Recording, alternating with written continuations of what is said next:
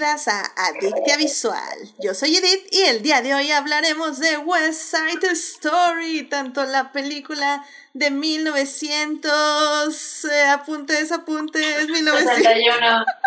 1961, gracias Gina. Y la película que se acaba de estrenar hace unos meses, pero que está ahora en Disney Plus, West Side Story del 2021 de Steven Spielberg. Para discutir, fangirlear, analizar y llenarnos de feels, está conmigo Christopher. Christopher, ¿cómo estás? hola Edith, hola Daphne, hola Gina, hola a todas, buenas noches, ¿cómo están? Gracias por la invitación. Este, es un placer estar aquí de vuelta en Adicte Visual. Y este, pues así que preparados y, y, y, y, a todo para sacarle brillo a la pista con Amor sin barreras. Eso, caray, muy bien, muy bien. Gracias por venir, Chris.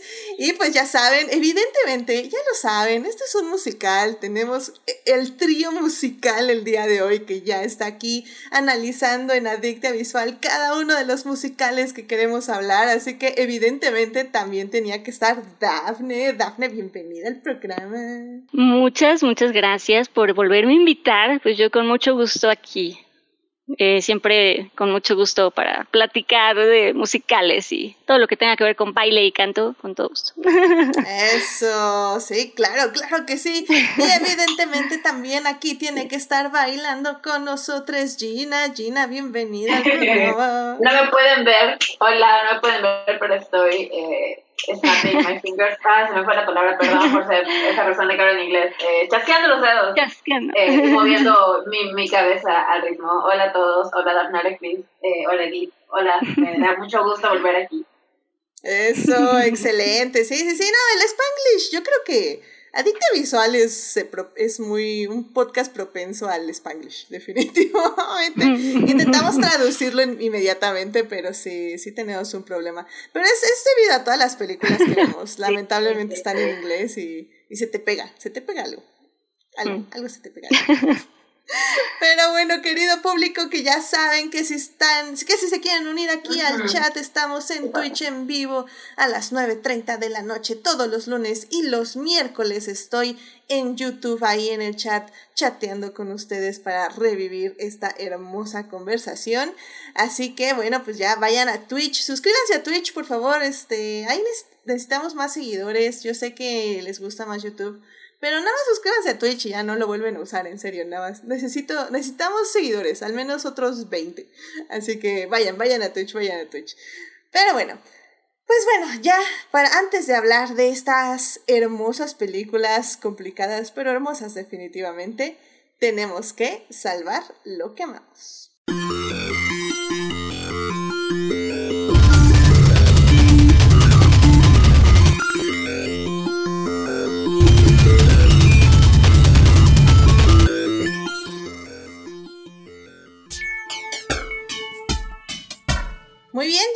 Aquí para salvar lo que amamos. Christopher, ¿a ti qué te gustaría compartir con el público esta semana? Gracias, Edith.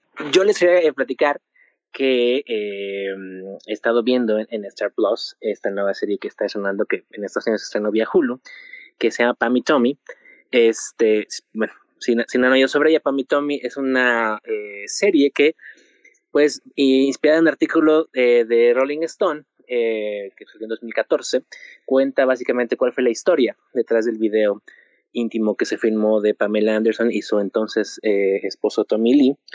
Y pues yo creo que es muy padre la serie porque yo creo que aunque a todos nos atrae por el, el, morbo de, de, lo que se está comentando ahí, la serie eh, realmente va creciendo y va ganando mucho porque realmente ya a partir de que te cuentan eh, cómo es que el video es robado, quién lo roba y por qué lo roba y cosas por el estilo, por culpa de Tommy Lee. Este, eh, a partir de ahí se empieza a hacer una exploración de cómo básicamente el video impactó en la vida de Pamela Anderson y de cómo eh, su carrera de alguna manera se vio terriblemente afectada porque se, se, sometió a Pamela a una serie de, pues, de agresiones y de ataques totalmente injustificados y totalmente em, innecesarios por obviamente conservadurismo, eh, eh, moralina y cosas por el estilo. Y en particular, el fin de semana vi el capítulo 6, que se llama eh, Pamela in Wonderland o Pamela en el País de las Maravillas, que en algún momento, bueno, rápido cuento el contexto, en algún momento eh, el video llega a, Penthouse, que es la rival de Playboy, y, y, Penthouse quiere publicar imágenes de este del video como parte de la revista. Y Pamela, convencida por Tommy Lee, decide demandar a la, a la revista y por, medio de algún procedimiento jurisdiccional, eh, Pamela termina careada con el, con, con, el abogado de, de, Penthouse. Y es una cosa francamente horrible. Es una cosa donde eh, es un interrogatorio que dura seis, siete, ocho horas más o menos, y donde eh, Pamela es pues, básicamente agredida y continuamente humillada y ofendida. Eh, porque básicamente lo que los abogados de Penthouse quieren hacer es básicamente dar a entender que Pamela fue una eh, prostituta, toda su vida y por tanto básicamente se merecía o, no tenía por qué quejarse de que un video íntimo de ella fuera expuesto. Y, es muy padre porque eh, tanto Lily James es quien interpreta a Pamela Anderson, Sebastian Stan es quien interpreta a, eh, a Tommy Lee. Es muy padre porque eh, creo que hay, hay cosas de los noventas que tenemos que revalorar, porque a final de cuentas los noventa parecen eh, relativamente cercanos, pero tampoco son tan cercanos realmente, son casi 25 años de esos eventos. Y, y sí es muy interesante ver cómo ha cambiado nuestra percepción y cómo ha cambiado nuestra manera de procesar y entender los eventos que se vieron en esa, en esa época. A final de cuentas, era una época todavía mucho más conservadora, donde, la, donde quien fue criticada, atacada, vilipendiada y, y humillada fue Pamela, a pesar de que pues realmente no lo merecía y, y, a pesar de que su intimidad fue la que fue agredida. Ellos pierden la demanda incluso porque, como la misma Pamela lo, lo da a entender, bueno, lo, se lo dice a, a, a Tommy Lee, a su abogado, pues básicamente ella como, como modelo y como, eh, como actriz, pues nunca, nunca fue reconocida como una igual, sino como, como simplemente como una trabajadora sexual que no tenía derecho a quejarse ni tener derecho a nada. Y, y cuando acabé el capítulo fue, fue muy, fue, dije, ¿quién escribió esto? ¿no? ¿Quién, quién, quién lo dirigió? La, la serie obviamente tiene varios este, escritores y varios directores y obviamente, bueno, el capítulo fue escrito por Sarah Gobbins, que es una de las productoras de, de, de, de, y fue dirigido por Hannah Fidel, que es también parte del, del roster de directoras, directores de la serie. A Hannah Fidel yo la conozco porque ella dirigió una serie para, para Hulu que se llama Teacher, que es una serie muy buena con Kate Mara y con Nick Robinson sobre, eh, bueno, que explora las implicaciones de una relación eh, consensual entre un adolescente y una profesora eh, en sus treintas más o menos. Y bueno, ellas dos son las que, eh, bueno, que escribieron y, la, que, la que escribió y, quien dirigió este episodio. Y luego, luego se nota, ¿no? Lo que siempre hemos comentado aquí muchas veces del female gaze y, del, y de la mirada femenina sobre cómo trata los asuntos, porque es muy notorio cómo no solo se plasma lo desagradable, desafortunado y horrible que es el trato que Pamela sufre por eh, este juicio moral que se forma en su contra, sino las profundas ramificaciones que en, ese momento no se entendieron, pero que hasta la fecha siguen permeando mucho de la psique de cómo se entiende la sexualidad y de cómo se entiende la libertad sexual de las personas y el derecho a la intimidad. Creo que eran conceptos que estaban completamente ausentes para la, la mayoría de la gente en los 90 y que hasta la fecha lo siguen estando. Entonces, más allá de que la serie sea movida por el morbo o por el interés, creo que es una oportunidad importante para revalorar la figura de Pamela Anderson, revalorar su trayectoria, revalorar lo que vivió, lo que sufrió y lo que padeció como parte de pues, un sistema heteropatriarcal que básicamente la, juzgó y, la, y la, destruyó por algo que por otro lado le celebraba y, y le promovía, ¿no?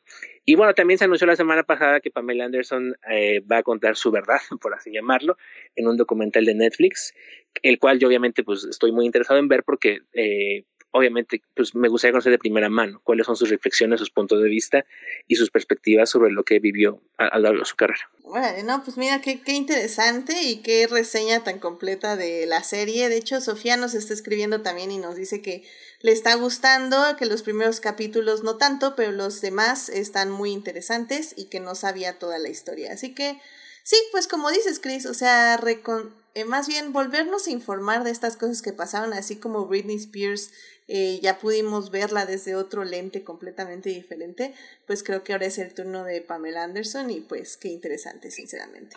Así que pues vayan a ver la serie. ¿Y dónde está la serie? Porque tú sí ves las cosas legales, así que sé que está en algún lugar legal. la pueden ver en Star Plus. Excelente. En Perfecto. y esta semana termina la temporada. Es el episodio final, son ocho capítulos. Y pues se puede vincar muy fácil porque se va, se va muy rápido y está muy, muy, muy bien hecho. Perfecto. Muchas gracias, Chris, por compartir esta serie con nosotros. Dafne, ¿a ti qué te gustaría compartir con el público esta semana? Sí, pues yo, aprovechando, pues quiero eh, aprovechar, quiero platicar de talento mexicano, de, una, de una amiga que quiero mucho, muy talentosa, actriz, eh, se llama Verónica Bravo. Eh, que bueno, ahorita trae varios proyectos y por eso quiero como aprovechar para, para que vayan y apoyemos el, pues el talento mexicano y teatro y arte. Es este Verónica Bravo. Les digo, ahorita ella está en una obra que se llama Damiana y Carola, que está en Foro La Gruta eh, del Helénico. Eh, está en la Guadalupeín y me parece que lo presentan los martes, los martes a las 8 y está hasta el 26 de abril. Eh, si no pueden ir a ver esa, Verito también está en, eh, se llama otra obra, que se llama Mira la libélula. Esa se va a estrenar el 18 de marzo en Teatro La Capilla, que está en Coyoacán.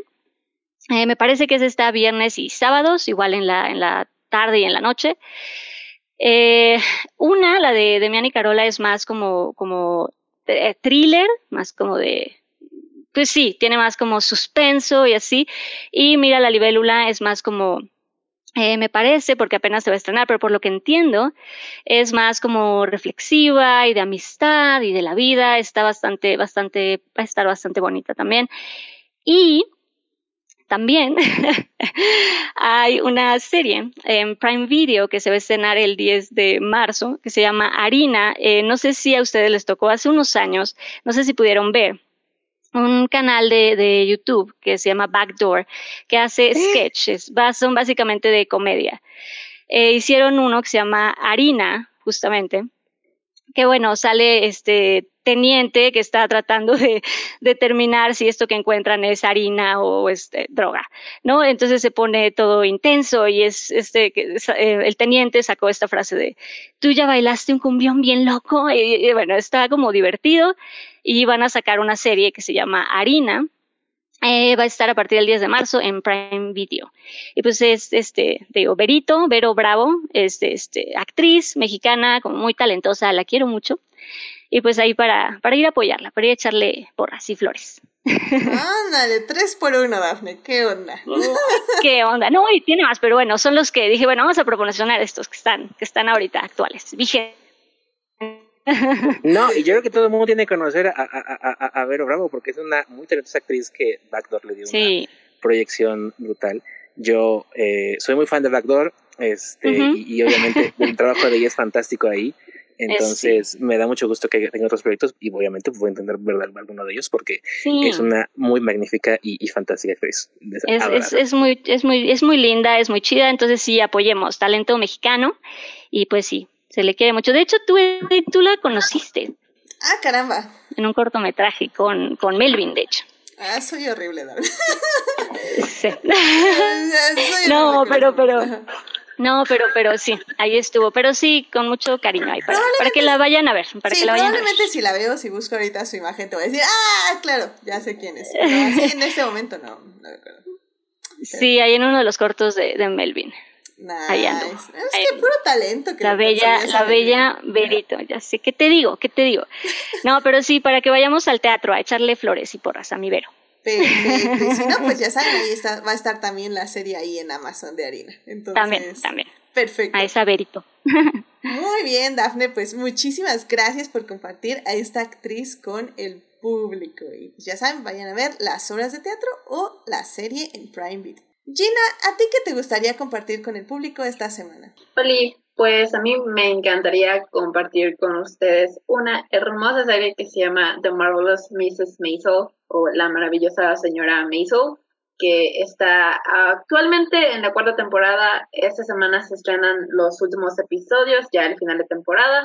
Se vino y se fue muy rápido para mi gusto. What? ¿Y el final? What? What? Sí, ya es esta semana. Es que según yo sacaron los episodios, creo que dos por semana. Yo apenas me puse el día este fin de semana y de repente ya estaba atrasada como cinco episodios. Y yo dije, ¿en qué momento? y ya esta semana, según yo, salen los últimos. Eh, es, por si no saben, Marvel's Mrs. Maisel es una serie de Amazon Prime. Como ya dije, tiene cuatro temporadas hasta el día de hoy. Está creada por Amy Sherman Paladino. Eh, si han visto Gilmore Girls, creo que es la misma creadora. Eh, y se trata acerca de Mrs. Maisel o uh, Miriam Maisel, que es una ama de casa en los 50 que pues a eso se dedica a ser ama de casa y de repente por cosas del destino, por situaciones muy locas y caóticas, termina siendo eh, comediante de stand-up y es básicamente todo su, su trayectoria, cómo empieza su carrera, cómo conoce a su manager eh, y cómo va creciendo de eh, actuar en bares de mala muerte hasta tener giras norteamericanas y mundiales y, y las cosas que le pasan en el camino y balanceando su vida de ama de casa, aparte es judía, así que tocan mucho el tema de la vida como judío americano. Es, es, no tengo palabras para expresarles lo chistosa que es esta serie. Es genuinamente chistosa, no solamente es eh, porque tiene, tenga muchos punchlines, pero los personajes son graciosos, las situaciones en las que los ponen son graciosas, los diálogos, cómo se hablan entre todos ellos son muy divertidos. Cuando vean la serie, en el primer episodio de la cuarta temporada hay una serie, hay una, hay una escena chistosísima donde están en Coney Island, que es como eh, una, feria y todos los miembros de la familia se suben a, a, la rueda de la fortuna, pero cada quien se sube con un carrito diferente y están teniendo una discusión porque se, se acaban de enterar de algo súper enorme y todos están discutiendo en la rueda de la fortuna, cada uno en su carrito y se están gritando y no se oyen y todos los demás en la fortuna como que, what the fuck, es muy chistosa, está muy, desde ahí dije ya, esta serie es, no sé por qué no hay más gente hablando de esta serie, no puedo, no puedo recomendárselas lo suficiente, es, es divertida, es, tiene muchas eh, personajes femeninos increíbles y las relaciones que tienen entre ellos igual son increíbles, eh, no, no, ya no me, no me caben las palabras para decir, para recomendar. Solamente véanla, está en Amazon Prime, se van a divertir un montón. Yeah, bueno, pues ya eres la segunda persona que recomienda esta serie en Adictia Visual y, siento que no van a parar las recomendaciones hasta que la veas.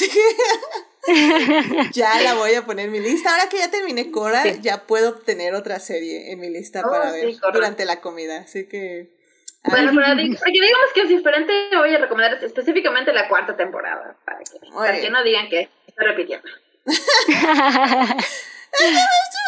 bueno, Daphne fue tú Daphne recomendaste el tráiler, ¿no? Antes de que se estrenara la cuarta temporada, así que yo aconsejé que viéramos todos juntos, todos juntos Marvel's Miss Maisel la cuarta temporada, sí, Mrs. Maisel, sí, es, es muy buena, es la verdad es que sí, es, estoy totalmente de acuerdo, es muy divertida, véanla, véanla. Vale, Excelente. Muy bien, pues ya saben, ya pónganla en sus listas, ya súbanla de lugar porque Marvelous Mrs. Maisel eh, tiene que estar en la boca de todo mundo, según Daphne y según Gina, evidentemente. Vamos a hacerles caso. Sí, claro que sí.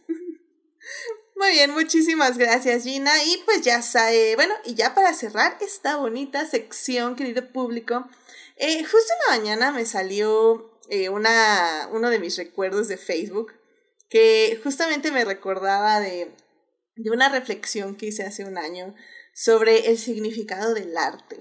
Y, y por qué, o sea, bueno, más bien esta, esa reflexión que hice hace un año surgió justamente de toda esta indignación que tenían varias personas eh, por la, entre comillas, destrucción de monumentos y etc. etc. Y, y a mí lo que me, me causó básicamente fue reflexionar sobre qué es el arte, para qué está el arte y cómo cambia el arte de significado conforme pasa el tiempo. Y esto, esta reflexión un poco eh, se intensificó durante el día porque el día de hoy, que es 7 de marzo, empezaron ya a haber varios performances eh, eh, que dan pie al 8 de marzo, que mañana va a ser la marcha y diferentes tipos de manifestaciones por lo que me gustaría traerles al menos uno, uno que me llamó mucho la atención y que sí salí a buscarlo literal, pero no, no me tocó verlo, lamentablemente.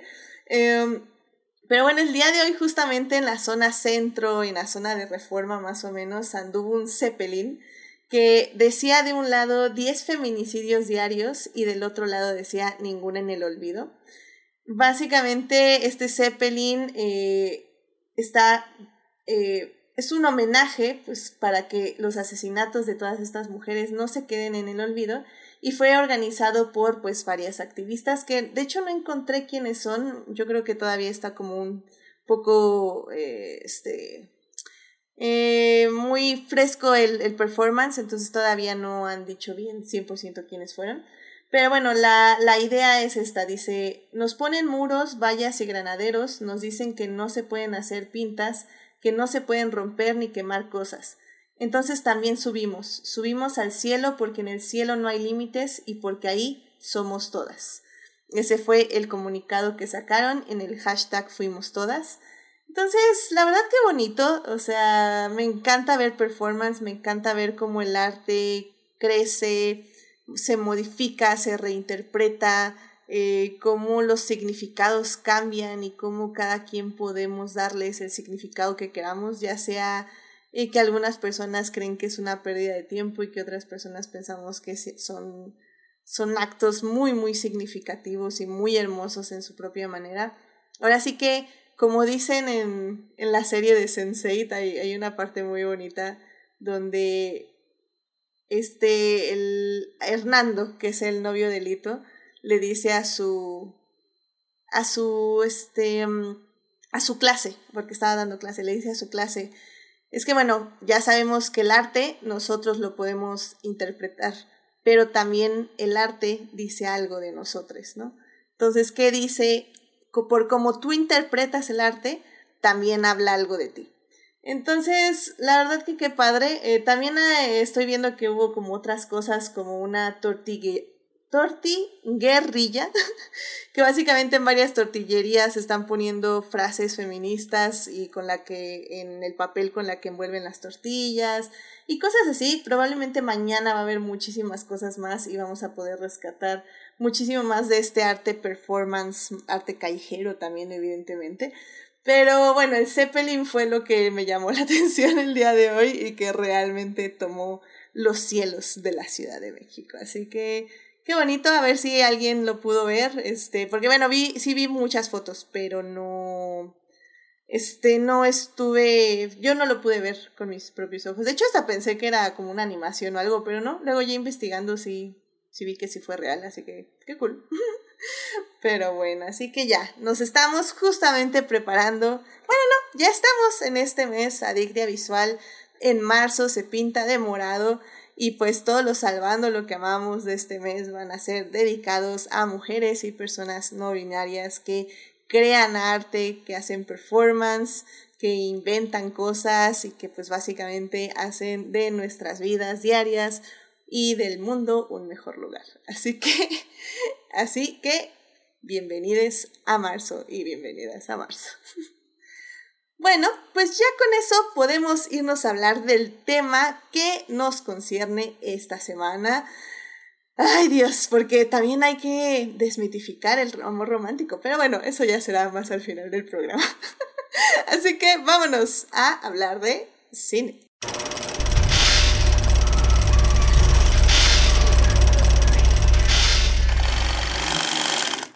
Muy bien, pues ya estamos aquí para hablar de cine y estamos para hablar de la película West Side Story.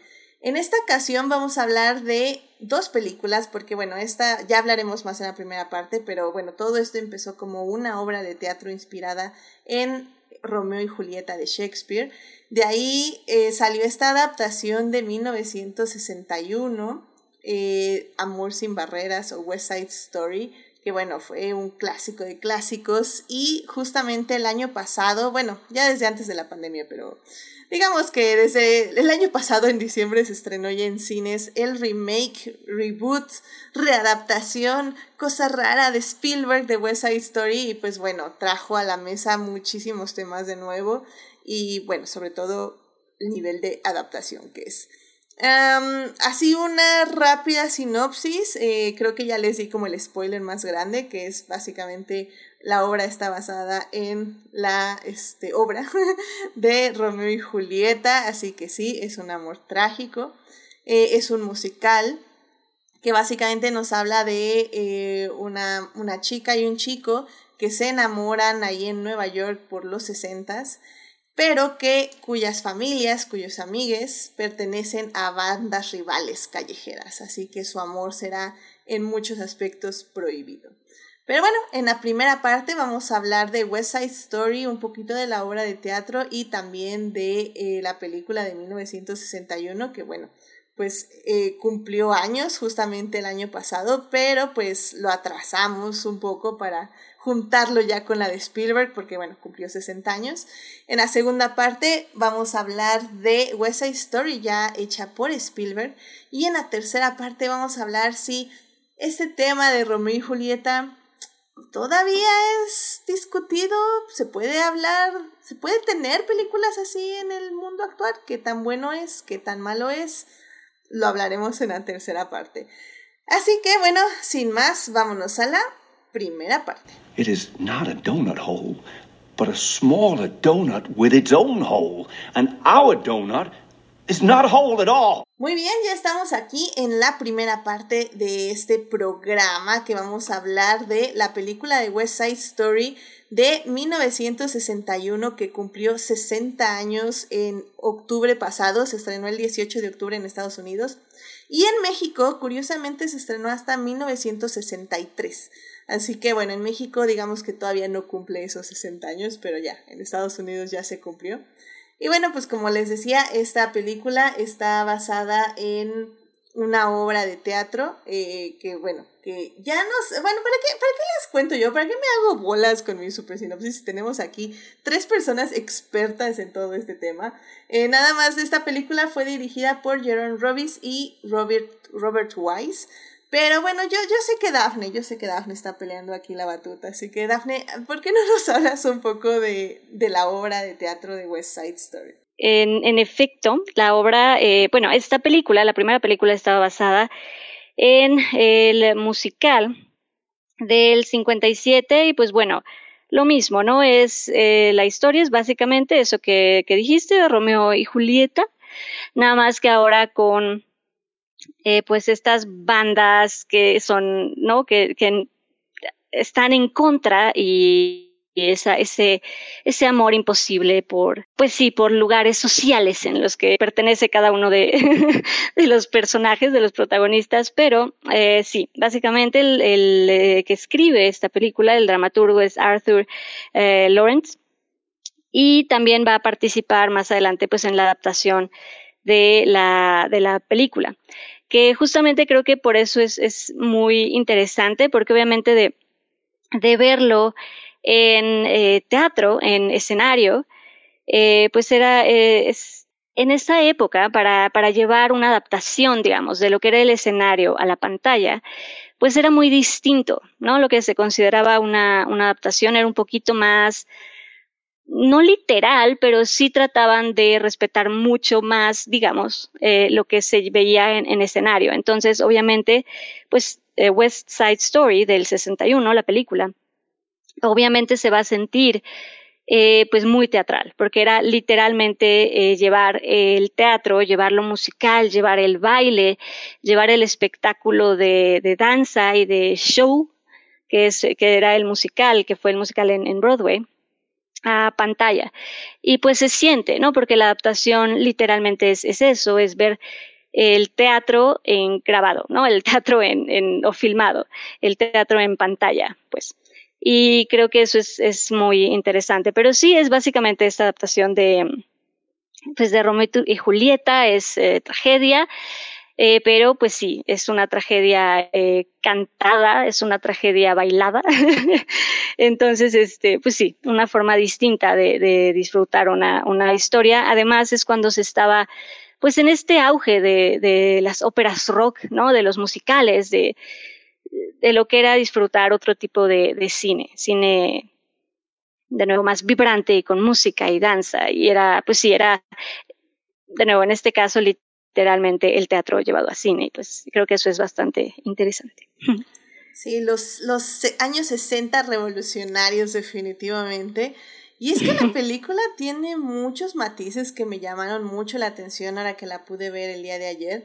Eh, evidentemente, como bien dices, sí está basada, eh, bueno, más bien el performance sí es teatral, sin embargo, yo no la yo no la consideraría una película que literalmente es un teatro filmado, sino que sí tiene un lenguaje cinematográfico y tiene hasta partes como experimentales cinematográficas que me parecen muy interesantes.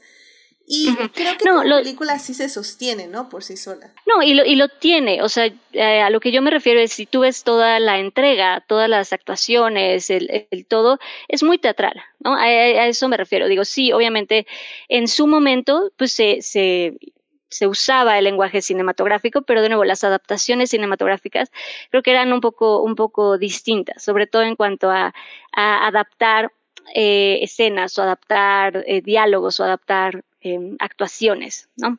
Era, bueno, por eso yo creo que sí trataron de respetar y se siente mucho lo, teatral, creo yo, de, la obra. Sí, sí, sí, sí, sí, sí. Este, Chris, ¿cuál, era el soundtrack que tú tenías escuchando en loop en, en, tu, en tu iTunes, en tu Apple Music, en tu Spotify? ¿Era el de la obra de teatro o el de la película del 1961? Antes de la de Spielberg, eh, evidentemente. La de Spielberg, por, para tener más fresco todos los, todos los este, momentos. El, punto es que al final de cuentas, Amor sin, bueno, West Side Story eh, es un musical que tiene un montón de canciones icónicas. O sea, muchas de ellas yo las conocí. Eh, he de confesar por Glee, por ejemplo, como Tonight, Tonight y como este, America. Este, ya luego conocí la película y el musical original. Y, y fíjate que ahorita respecto a lo que comentaban, este, de, de que se siente como muy teatral, eh, eh, en unas partes yo creo que sí, y es que es muy interesante la producción de, la película original, porque tuvo dos directores, que, que son, este, por un lado, es Jerome Robbins y por otro lado es Robert Wise. Robert Wise, para quien no lo conozca, es quien posteriormente dirigió La novicia rebelde con Julie Andrews y que ganó el Oscar a, mejor director tanto por Amor sin barreras como por La novicia rebelde, Sound of the Music. Y Jerome Robbins es quien había montado Amor sin barreras, quien dirigió Amor sin barreras en el, teatro, en Broadway. Entonces, el tándem que armaron fue que eh, Robert Wise dirigió las partes dramáticas, las partes habladas, por así decirlo, mientras que eh, Jerome Robbins dirigió los musicales. Entonces, a pesar de esta de esas visiones creativas tan distintas, creo que la película sí logra mantener como esa cohesividad, porque yo creo que Amor sin Barreras, junto con La novicia rebelde y Mary Poppins, son los últimos musicales, de, los últimos grandes musicales de, este, de este Hollywood de la época de oro, que eran como fastuosos, que eran este, eh, teatrales, majestuosos y que eran como que espectaculares en su diseño, en su ejecución, en su montaje y cosas por el estilo. Después de los 60, el, género musical que decayó como, como género importante, como género, perdón, relevante en Hollywood entonces, eh, eso es lo bonito de Amor sin Barreras. Creo que sí tiene como que unos tonos dramáticos teatrales. A final de cuentas, eh, la actuación en teatro es distinta a la actuación en cine, porque quienes actúan en teatro tienen que ser mucho más expresivos y mucho más vocales para que las personas de todo el teatro puedan entenderlas y escucharles, a diferencia del cine que puede ser más íntimo en su concepción.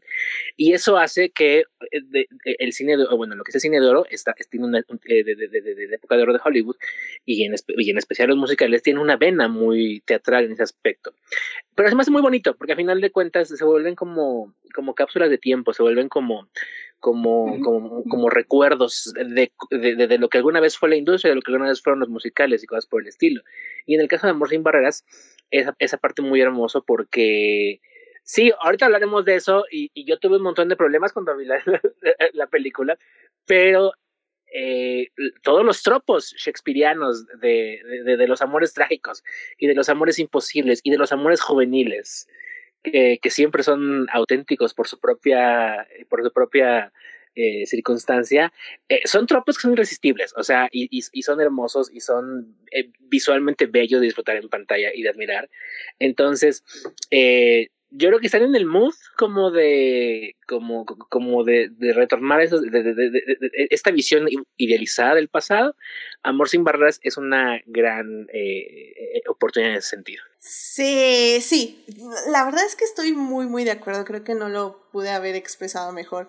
Es esa cápsula del tiempo. O sea sí porque creo que estas películas evidentemente al al contrario de, por ejemplo, luego aniversarios que hablamos aquí en Adicta Visual de, ah, 20 años, ¿envejeció bien o no envejeció bien? Ah, no ha envejecido. O sea, creo que aquí es evidentemente que envejeció. O sea, bien, mal, eso evidentemente lo podemos analizar, lo podemos evaluar, pero no puede ser eh, sin pensar que han pasado 60 años, que la industria ha evolucionado muchísimo, que todo ha cambiado, la, concepción de todo, del vestuario, del arte, de la cámara.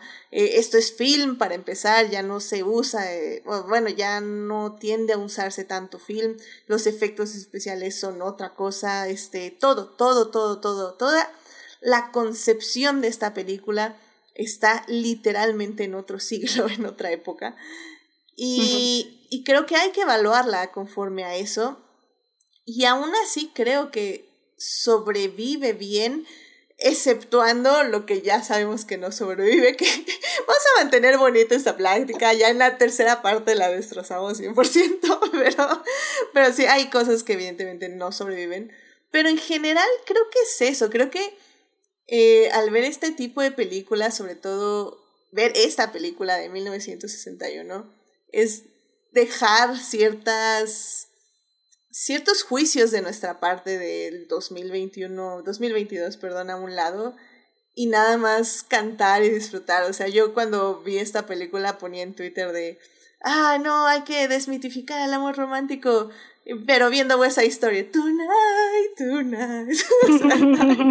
es imposible no cantar con los personajes, no, no estar ahí con sus emociones, con sus, con sus llantos, con, con todo lo que sienten, a pesar de que son una bola de estúpidos y les odio, pero, pero es, me es imposible. Y, y, yo sé que tú, Gina, también tienes esta, esta emoción por los personajes y por todas sus vivencias. ¿Tú, ¿Cómo ha sido tu aproximación con West Side Story de, de 1961? Ay, amiga, es que para es que yo les voy a ser, les voy a ser francos, eh, les voy a ser franca, perdón, yo amo Romeo y Julieta, para mí Romeo y Julieta es mi obra de Shakespeare favorita, tiene mucho que ver con que fue la primera obra de Shakespeare que leí. eh, y fue el primer acercamiento que tuve. De niña vi una, un musical de Romeo y Julieta francés que me encantó, así que Romeo y Julieta es una historia muy especial para mí, así que yo soy muy subjetiva a cualquier adaptación de Romeo y Julieta. Eh, me, va a gustar porque es Romeo y Julieta y porque le tengo un, un, un soft spot.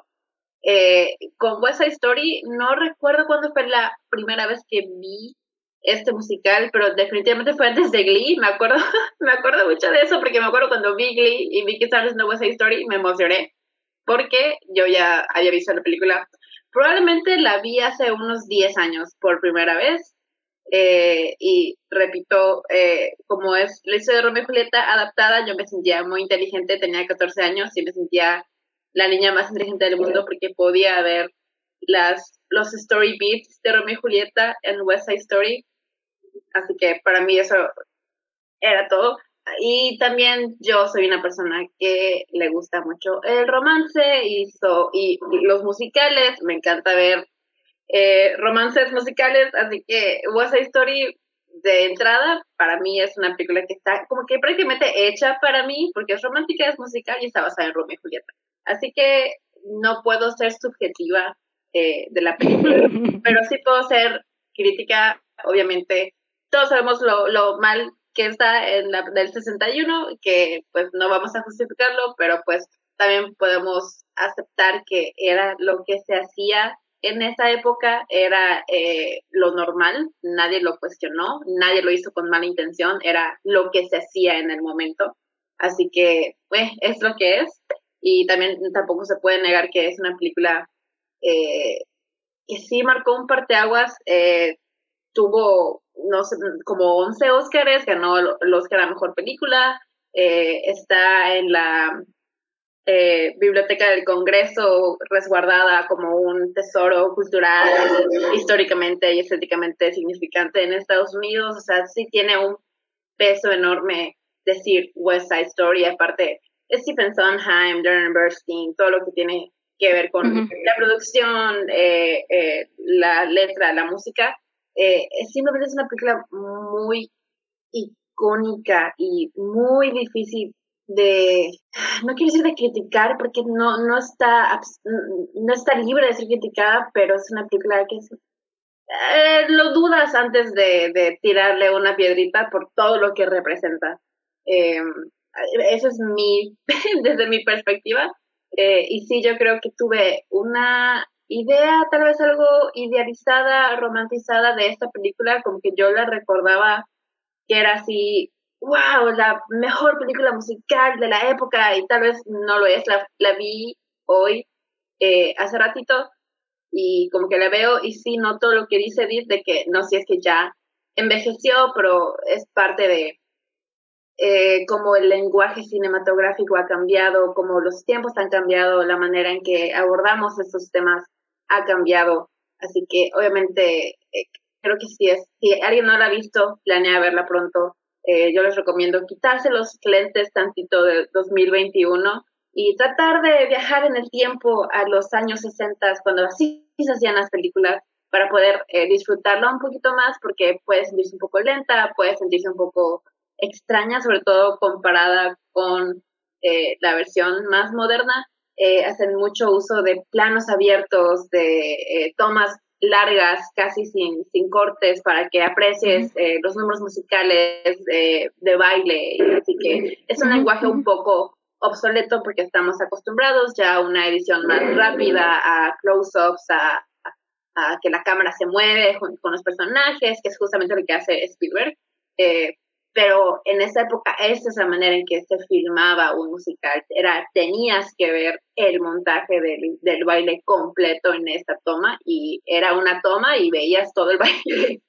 Eh, también está esa parte en la que se, conocen María y Tony y tiene este efecto como, como de blur, como borroso, donde solamente se ven ellos clarito y todo lo demás está borroso, que también es, lo ves ahorita y lo ves un poquito cheesy, como muy cursi, como que, ah, no manches, o sea, we get it, pero en el momento eh, es parte de la fantasía también dentro del musical y, y pues yo creo que algo que para mí lo que rescato mucho de esta película es que es un musical que no teme ser un musical y que está muy orgulloso de ser un musical y que nos le da la vuelta a, a, como que no intenta tomarse demasiado en serio, sobre todo en los números musicales de baile, porque pues son estos grupos de bandas rivales que sí son eh, peligrosos, pero a esos eh, pasos de ballet nadie se los quita.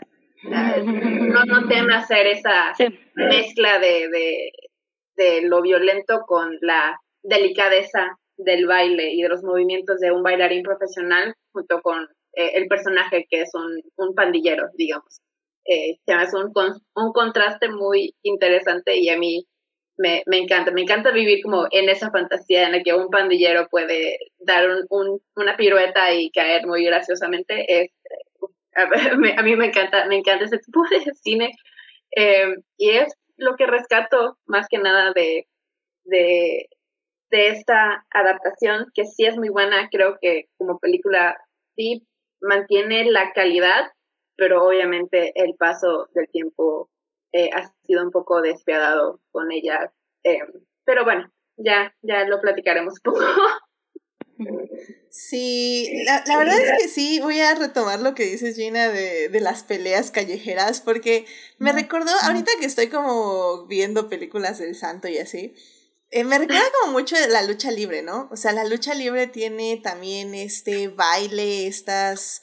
Eh, porque al final del día todo es coreografiado y, o sea, nadie está peleando de verdad. O sea, están... Es una coreografía, es una forma de moverse, de moverse con el rival para no lastimarlo, lastimarla, pero tampoco eh, que se vea tan falso.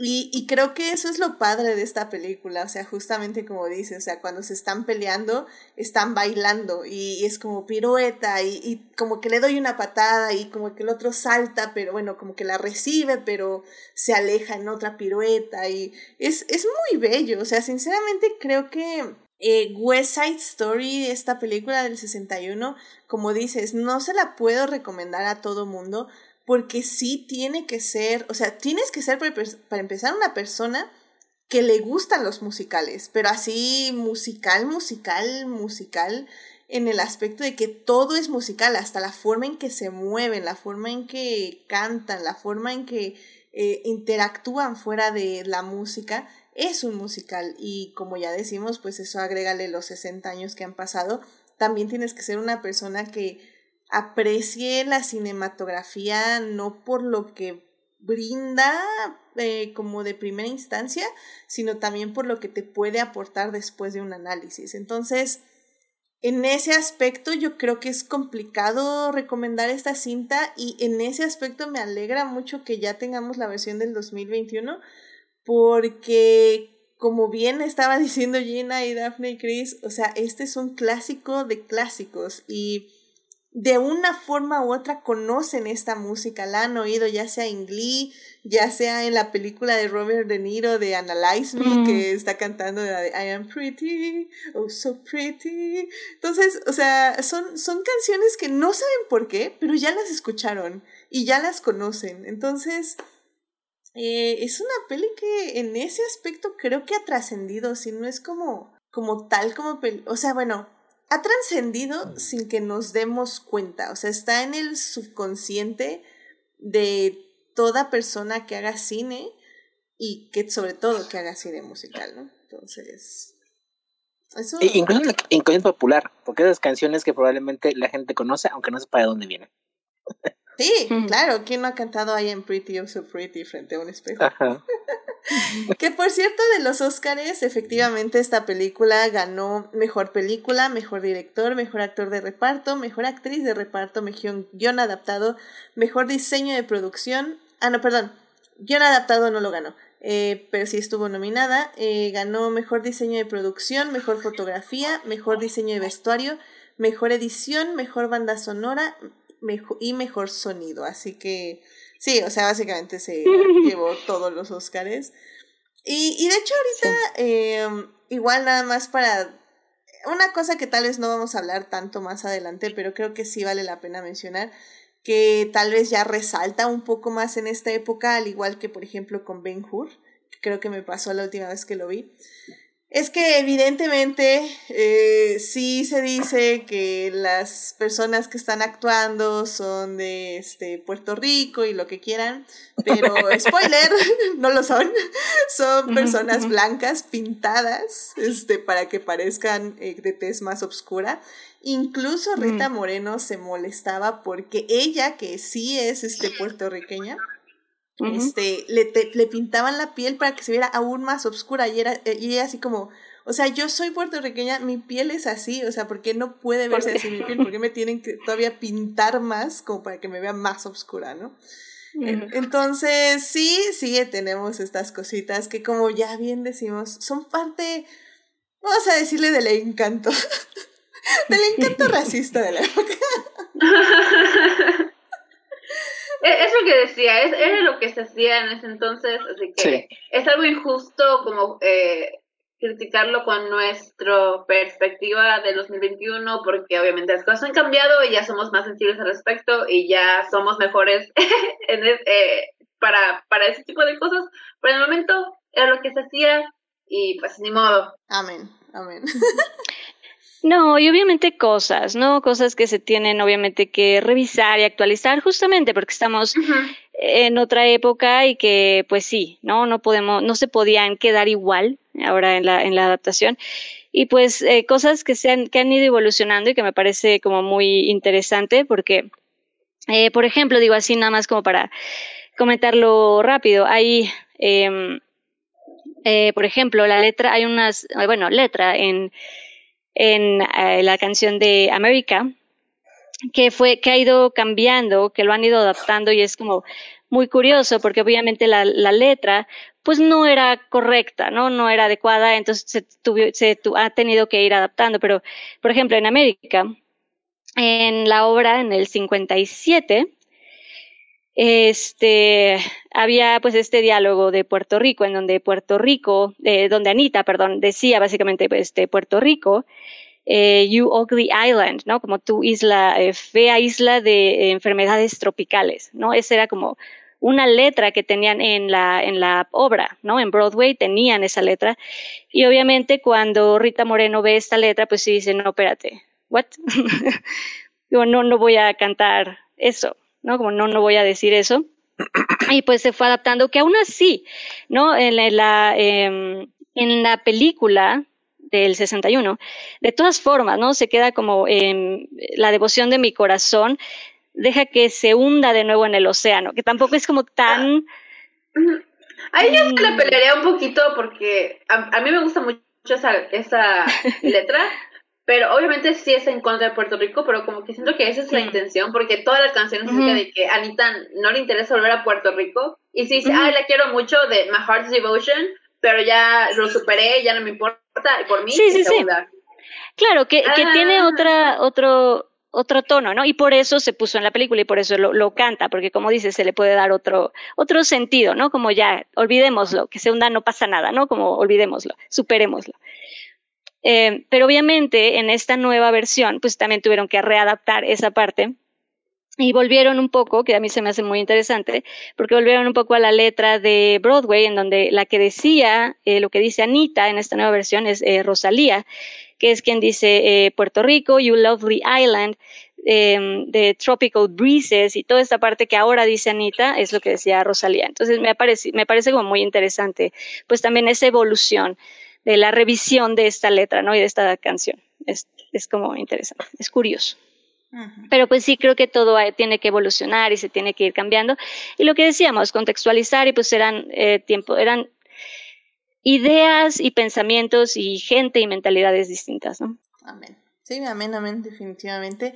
Pues miren, ¿qué tal eh, les parece si ya nos vamos a la siguiente sección que es hablar de Spielberg? Eh, no sé si alguien quiera decir algo más de esta película ya como para cerrar. Eh, dejemos. Bueno, y ah, digo, perdón, nada más por Y obviamente también fue icónica porque fue, era algo muy distinto. O sea, obviamente cuando sale el musical era algo diferente. Además era era tragedia, era drama, era música, era baile, ¿no? Y era algo distinto, porque también a lo mejor no de la forma más eh, correcta o lo que ahorita vemos como la forma más correcta, eh, pero eh, hablaban de, cosas de las que no estábamos, o sea, en lo que en ese momento no se estaban acostumbrados a escuchar de otras culturas o de otras personas o de otro tipo de vida, otro tipo de mentalidades, ¿no? Otro tipo de acentos incluso.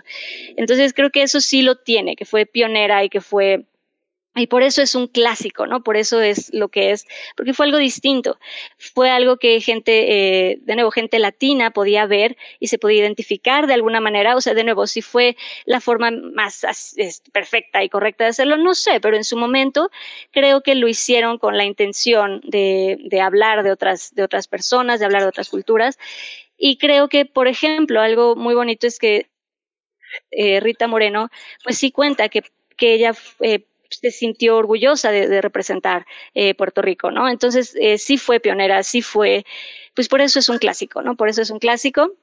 Además de que, obviamente, estamos hablando de, creadores, ¿no? Como Arthur eh, Lawrence, eh, Laurent Bernstein, este, el coreógrafo que fue Jerome Robbins, e incluso este, Steven Sondheim, que ayudó con, las letras, que básicamente eran también pues eh, gays y, había también en el cast gente bisexual, entonces eran gente, eran personas que entendían lo que era sentirse un poco como como fuera de lo de, de la norma, no fuera de lo de, de sabes como como esta esta cosa de, de, ser distinto y entendían esa parte de sentirse eh, como un poco fuera de, del, del mundo eh, común, digamos, ¿no? Como regular. Entonces, este, es muy interesante que estos creadores, pues, entendían de otra forma, por otros temas, eh, pero entendían esta parte de, de lo que querían hablar en la obra. Entonces, creo que eso también está interesante, que sí fue pionera, sí fue innovadora en su momento, ¿no?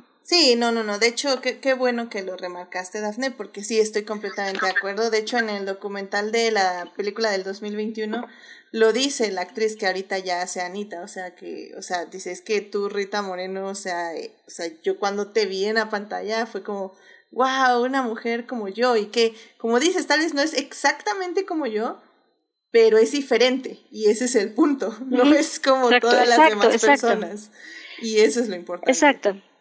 Y que se hablara de, exacto, que se hablara de ser diferente y de, exacto, de, diferencias en todos los sentidos, ¿no? Y como decía, que los creadores e, entendieran el ser distinto, pues, pero de otra manera, pero que también lo entendieran. O sea, creo que tenían el corazón en un buen lugar, de alguna manera, porque entendían esta diversidad, este ser distinto, ¿no? O sentirse distinto. y, que además era un tema que en ese momento era novedoso, o era, era, no más que novedoso, era, era nuevo, era, un tema que estaba surgiendo. No se hablaba de eso.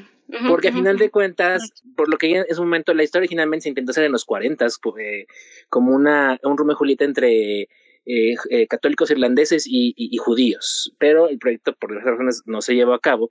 Y ya para los 50, cuando renace la, la intención de hacerlo, en ese momento era un tema importante en las noticias, las bandas juveniles que eran formadas por eh, inmigrantes, básicamente, que eran por un lado eh, puertorriqueños y por otro lado mexicanos, que eran las bandas que estaban como que en conflicto y cosas por el estilo.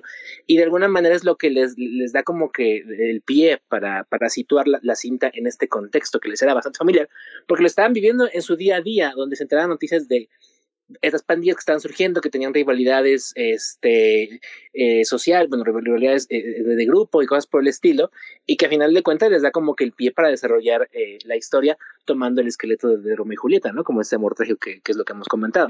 Entonces, fue relevante eh, como musical porque también tomó en su momento un tema que era socialmente relevante y novedoso en esa época.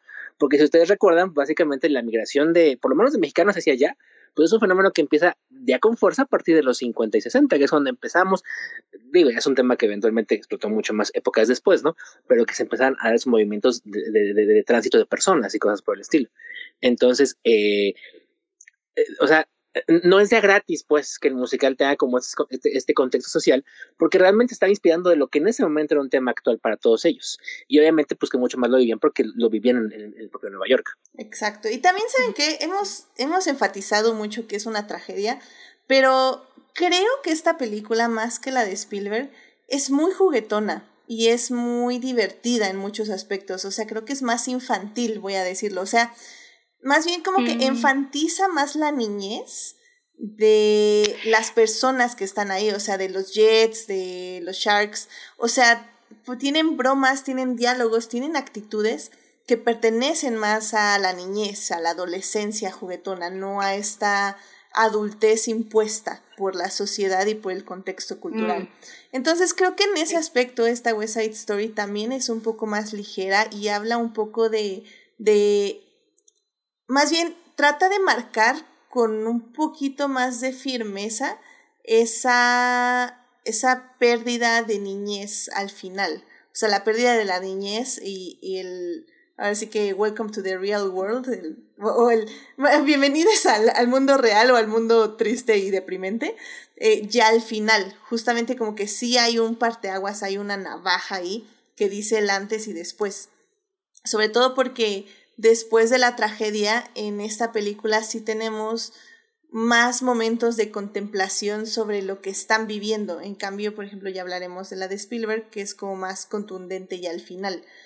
Pero aquí eso también es lo que me gustó mucho, que vemos como la niñez de estas personas y, y cómo disfrutaban la niñez a pesar de que en su contexto pues sí era muy difícil por la pobreza y por pues todo lo que estaba a su alrededor, ¿no? Entonces, eso también me gusta mucho de esta peli.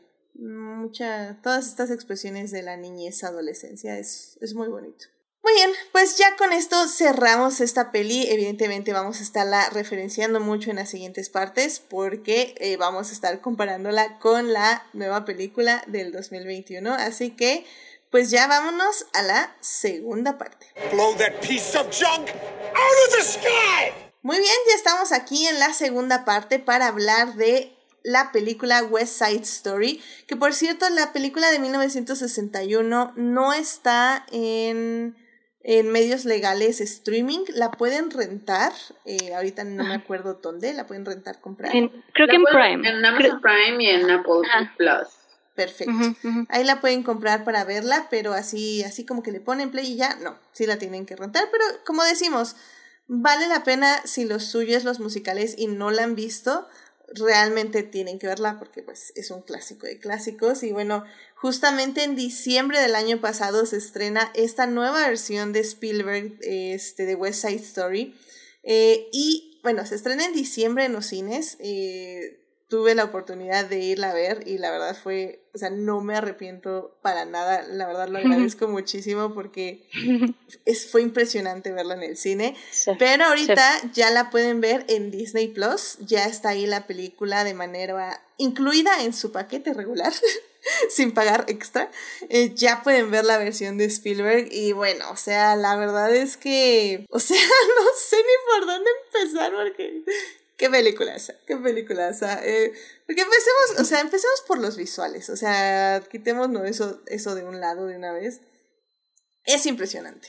O sea, la verdad es que como ya decíamos, la película de 1961 tiene un manejo de cámaras, pues sí, muy tradicionales, muy abierto, muy estático.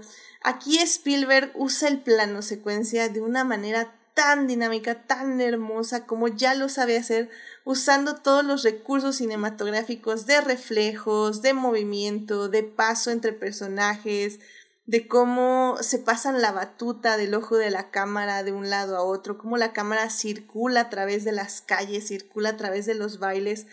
Y creo que algo que me alegró mucho es que Spielberg conservó también esto, conservó los bailes y conservó eh, esta manera de interactuar de los personajes de manera teatral.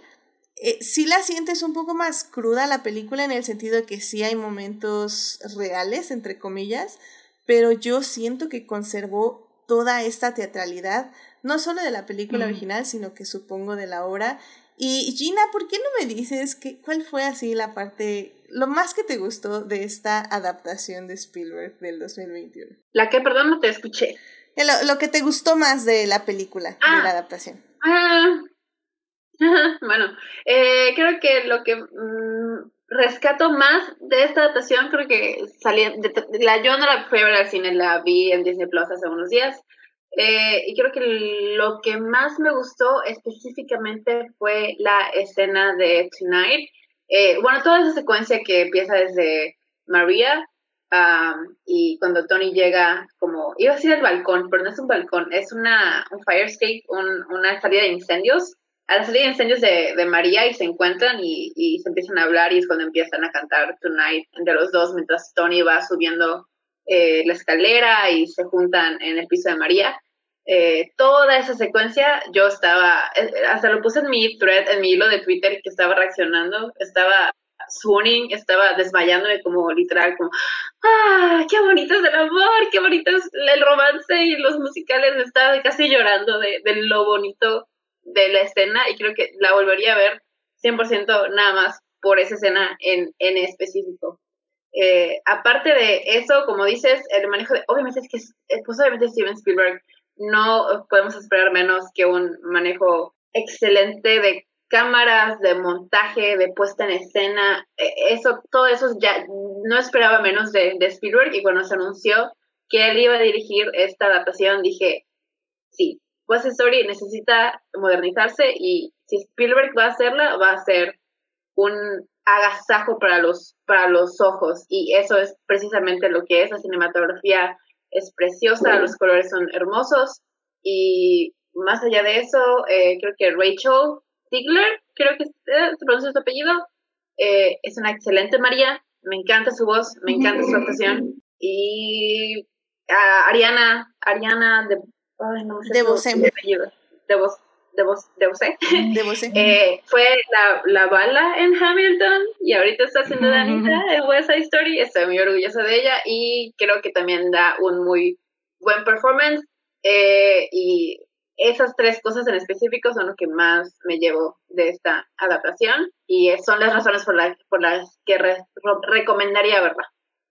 Sí, porque yo, yo seguí tu hilo de muy de cerca, Gina, y yo sé que hay algo que no te gustó y me gustaría también tocarlo de una vez.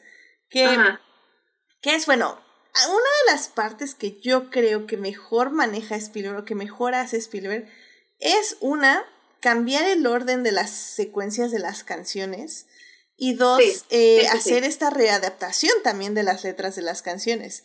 Y a mí me parece que eso le da, una, muchísimo más dinamismo a la película y dos, le da más agencia a todos sus personajes. No, no solo en el sentido común de empoderar a las mujeres, pero también empodera a los hombres, porque creo que en la versión del 61 sus personajes eran, o sea, eh, navegaban a través de la vida conforme el guion les dictaba.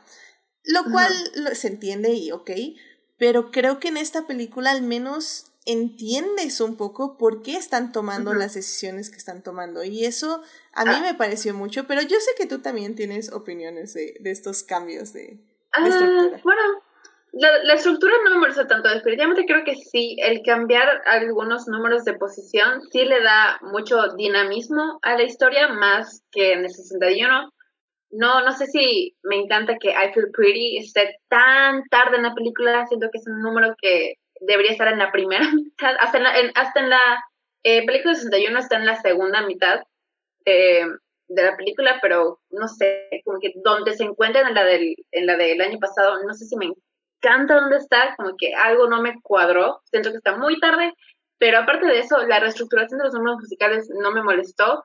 Eh, la letra de América que cambian al principio, yo lo hubiera dejado como estaba, yo no la veía tan problemática, pero no, no soy puertorriqueña ni nada, así que no sé nadie para decir si lo era o no. Si ellos hicieron cambiarla, pues bueno, pero sí lamento la pérdida de, de esa letra. Eh, creo que lo que hicieron con el número musical de Cool me gusta muchísimo más en esta adaptación, eh, porque en esta nueva película es Tony el que se la canta a Riff, eh, así que tiene un creo que tiene más poder narrativo en esta eh, que lo que tenía en la anterior, que ya se habían muerto Riff y Bernardo, spoilers, perdón, para cuando cantan cool. Eh, creo que me gusta mucho ese cambio. Lo único que no me gustó de los cambios es darle somewhere a Valentina para mí nada que ver. Ese cambio, para mí Somewhere es un dueto de Tony y María y es parte importante de su arco eh, emocional. Así que sí me sacó de la película que no sean ellos quienes las cante, que sea Valentina, que sí es Rita Moreno, pero el personaje no es nadie, no es como, o sea, sí tiene importancia porque es eh, como la mentora de Tony, es la que cuida de Tony, pero como que sale un poquito de la nada que sea ella que cante Somewhere específicamente, porque no le pudieron dar otra canción, no lo sé. Eh, yo sí estoy medio eh, dolida por ese cambio. Es, es más eso que la reestructuración de los números. Los, los números no, no me molestaron el, el cambio, solamente Somewhere es un, es un número de Tony y María y me molesta que no haya sido así. sí, bueno, porque hay que, hay que resaltar también que regresa Rita Moreno 60 años después eh, para interpretar un nuevo papel que no estaba en la original. Básicamente en la película del 61 hay un señor que cuida, bueno, más bien que tiene una tienda de, pues es como un bar, se podría decir, una, una, un restaurante de sodas, podríamos decirlo así. Este, y, y bueno, en lugar de ese señor, eh, ahora pusieron eh, a lo que Spielberg dice que es la esposa del señor, que ya fallece. Em, y que, la, la, viuda de, de Doc. Ajá, la viuda de Doc, efectivamente. Y pues que este, se encarga ahora de la tienda, o bueno, se encarga de la tienda y que es interpretada por Rita Moreno. Así que Rita Moreno, de hecho, dice en el documental que que, le, que cuando Spielberg le llama para decirle que, que si quería estar en la película, que ella le dijo así como, o sea, yo no hago cameos, ¿eh? y, y, Spielberg le dijo, no, no, tenemos un papel para ti. Que yo creo que debe ser la razón principal por la que le dieron Somewhere, lo cual ya que me enteré de eso, tal vez tampoco me encanta, pero bueno, o sea, sí. No, pero eh, mira, y entiendo, entiendo, yo a lo mejor lo que hubiera, lo que hubiera hecho es, hubiera a lo mejor dejado Somewhere con, obviamente, con María y, Tony, y después a lo mejor hacer un, como reprise con, con Rita Moreno, ¿no? Como, como darle su verso, pues, claro, que pudiera concluirla, ¿no? Que, que, ellos empezaran y que ellos tuvieran como su momento y a lo mejor después darle su, su reprise, ¿no? Pero bueno. Hasta eso lo hubiera sentado, que como que lo cantaron entre los tres, y de repente cortara a Anita y luego a Tony y a María. Tal vez hasta pudieran meter a mm. Anita por ahí, o sea, no sé. Pero el que solo se le hayan mm. dejado a, a Valentina, no sé. ¿Sabes qué? Se lo, se lo dije así a una amiga, y perdón por traer Star Wars a la conversación, Edith pero lo sentí no, no es podcast contigo si, si no metemos esta Es como, ay, tenemos que regresar a Mark Hamill al episodio 9 porque ni modo que no aparezca, ni modo que no hable, y ni modo que no intervenga en la trama. Es como, pues tenemos a Rita Moreno aquí, ni modo que no haga nada. Es como, eh, pues no, pues podían no, o sea, sí le dieron algo que hacer, era suficiente con el papel que le dieron, no tenían que darle un nombre musical, ya eso ya fue overkill. sí, efectivamente. Creo que eh, no lo había pensado así, sinceramente. A mí no me molestó. Pero ya que vi la original, eh, bueno, la del 61, y que vi el número ya con María y Tony, dije, ah, no, sí, sí, creo que sí. Sí, esto sí va del otro lado, tiene más sentido definitivamente. Pero, pero digo, estoy de acuerdo también. Es que acá... Adelante, adelante. Sí, y es que entiendo perfecto porque sí, ciertamente es, es el tema, es la canción de, de, de, pues María, ¿sabes? De ya habrá algún lugar para que podamos amarnos y donde podamos estar sin ningún problema.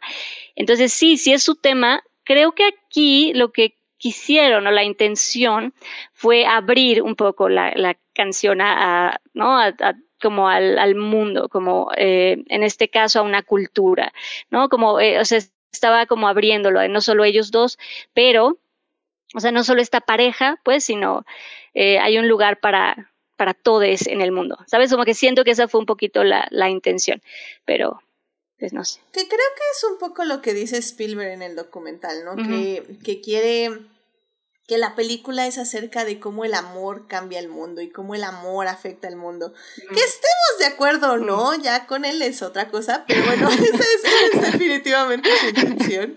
Y que se le agradece, al final del día la intención se le agradece.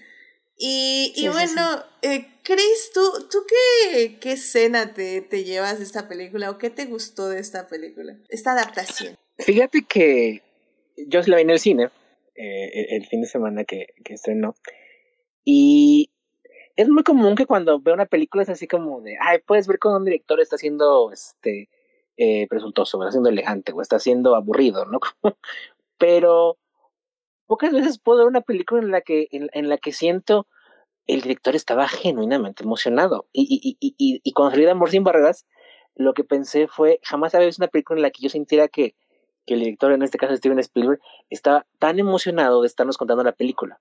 Porque era, eh, eh, es todo un, eh, como de, de, de, deslumbre, de energía, de, pasión, de amor, de, belleza, de, glamour, de, vida. Y, y, y, y, la forma, como decías tú, la forma en la que mueve la cámara, la forma en la que encuadra a las personas, la forma en la que monta todo, es así como de, es como un niño, gente, mira, mira, qué hermoso es esto que te estoy mostrando, mira qué, qué hermoso es esto que estoy, que estamos viendo, ¿no? E, en ese aspecto creo que de los números que más disfruté es, es toda la secuencia del baile de, eh, en, en, el gimnasio, el, baile en el gimnasio, que son, según el soundtrack, en el soundtrack son tres, este, tres números musicales distintos, eh, uno este como de enfrentamiento, uno como de baile directamente, eh, como de ritmo latino, y uno más íntimo entre Tony y María. Es, un, es una secuencia bellísima, porque es donde luce, eh, todos lucen radiantes, todos lucen hermosos, todos lucen este, fantásticos.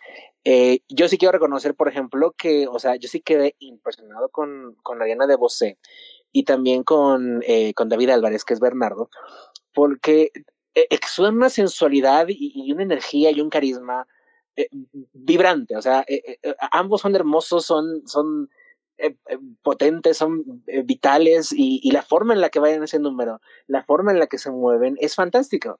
Y, luego vas a, a, María y a Tony, que son como todo lo opuesto, ¿no? Porque es como este, esta inocencia, esta, esta, esta timidez, esta, eh, eh, eh, esta candidez, este, esta, pues sí, todavía un poco como incluso de eh, adolescencia que tienen ambos personajes. Eh, eh, que, tienen este encuentro y que se conocen y que no saben qué decir y que no saben cómo actuar. Toda la secuencia del baile del gimnasio fue la primera que realmente como que me atrapó al 100%, porque anteriormente de eso está muy padre, o sea, toda la secuencia de, de, los jets y cosas por decirlo, está muy, muy padre. Pero es en, en, la secuencia en el gimnasio donde nace el conflicto realmente, porque es donde Tony y María se enamoran, es donde eh, puedes ver con mucha más eh, eh, palpar de manera mucho más clara el, conflicto, ¿no? Tan, tan, tan, tan conspicuo, ¿no? Que hay entre los Jets y, los Sharks.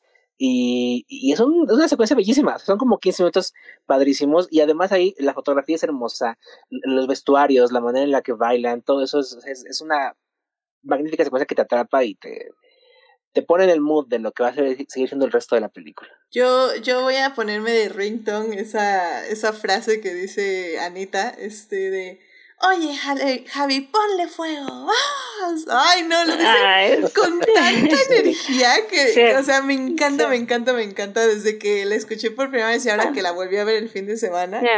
Ay, no sé, como dices, Chris, es que irradian energía y creo que también o sea, digo, ya ahorita que tengo la comparación de las dos películas, porque, bueno, es inevitable, sinceramente, y yo creo que en este caso no lo hacemos de mala fe las comparaciones, sino que también creo que es interesante, porque como ya dijimos, o sea, es cómo evoluciona el cine también. O sea, realmente no, no quiero que piense el querido público que las estamos comparando como para demeritar una de otra. Eh, sino porque realmente creo que, por ejemplo, en esta escena del baile en el gimnasio, hay muchísimas cosas que se notan y de los cambios que hizo Spielberg para adaptar esta eh, historia 60 años después. Em, el primero, por ejemplo, es que evidentemente cortó muchísimos diálogos. Hay muchos diálogos de racismo de parte del director y del policía, etc.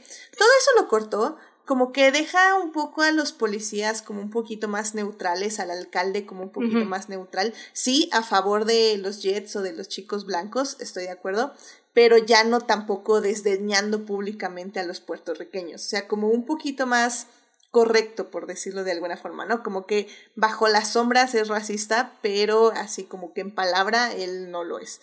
Eh, eso me parece como muy bueno y muy interesante. Eh, y bueno, en el, en, específicamente en el baile, justo, o sea, la sensualidad que dices, Chris. Creo que evidentemente en los sesentas no podíamos tener este grado de sensualidad. Era una sensualidad muy diferente, más recatada, evidentemente, muchísimo más puritana. Y cómo lo hacen ahora, cómo lo representan, eh, me parece excelente, sobre todo en un cine eh, comercial que le tiene miedo a la sensualidad. O sea, había un. Hay un. Este.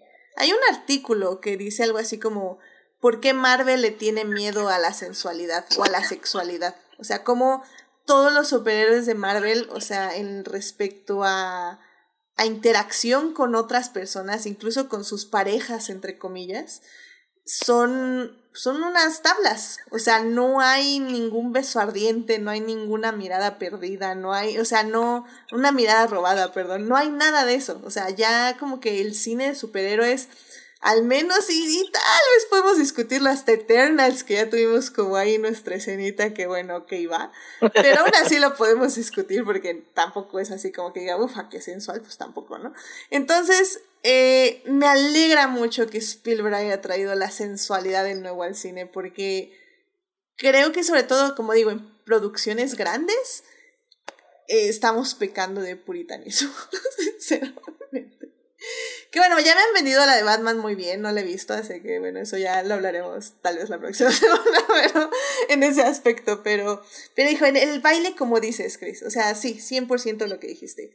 Tenemos el contraste de parejas, incluso los vestidos, eh, cómo contrastan los vestuarios. Ay, no, no, las faldas de todas las mujeres. Amo, amo, amo, amo ese tipo. De hecho, ahorita tienen ahí en YouTube o en Twitch la imagen eh, de cuando bailan América amo esos vestidos que tienen esos rellenos de colores diferentes al de arriba. Ay, no. Pensando mientras se veía de que es increíble el cambio que tiene eh, la misma coreografía con el vestuario, con esos vestidos, así la haces como en un ensayo sin, con una ropa X, eh, cambia completamente el, la sensualidad, como dicen, y, y el, dinamismo de los movimientos, porque las faldas le agregan mucho movimiento a, a, lo, a los pasos de baile, digamos. Así que y las faldas de, de todas son un personaje eh, por sí solas, yo creo. Sí, sí, sí, que también hay, hay mujeres con pantalón, si no mal recuerdo, y con faldas pegadas. O sea, creo que la diversidad de vestuarios en ese aspecto me parece impresionante y es todo un podcast ahí por sí solo hablar de, de todos los vestuarios que se utilizan en esta película que son realmente muy bellos, muy, muy bellos. Y, y, creo que hay otra cosa que hay que resaltar de la cinta, es que Spielberg también se quita un poco del teatro o se lo trata de quitar un poco más, eh, llevando evidentemente con muchísimo más presupuesto a, a, la mano. Claro. que literalmente cerró Nueva York Steven Spielberg por No, bueno, sí, no, no, bueno. Y llevó no, bueno. West Side Story a la calle.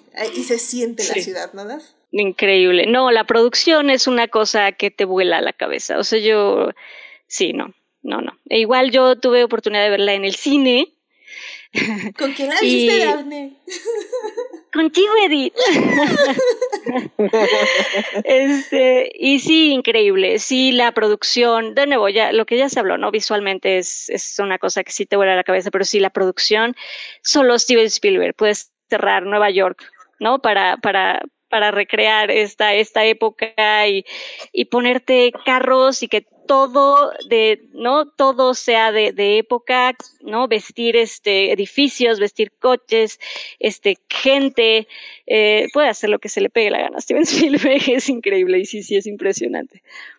Pero justo, o sea, me encanta cómo se siente la ciudad, porque al final del día, uh -huh. lo padre de estas películas, o por ejemplo de In the Heights, creo que también este Lin Manuel Miranda lo habla muchísimo, es como el lugar a donde vives, el lugar donde perteneces, también es parte de lo que vibra dentro de ti, ¿no? O sea, lo vimos justo en The Heights y creo que aquí se nota, o sea, desde cómo inicia la cinta, que es desde todo este paisaje de destrucción donde básicamente están pepenando, se podría decir, lo que pueden, eh, para llevarlo a su parte donde viven en la ciudad, o sea, te habla de de cómo se está viviendo entre esta desesperación y entre esta incertidumbre, pero al mismo tiempo cómo lo poco que tiene la gente de, de ahí lo hace vibrar en las calles, cómo toda la gente se une en los bailes, cómo la gente se une en estas dinámicas de comunidad, por decirlo de alguna forma.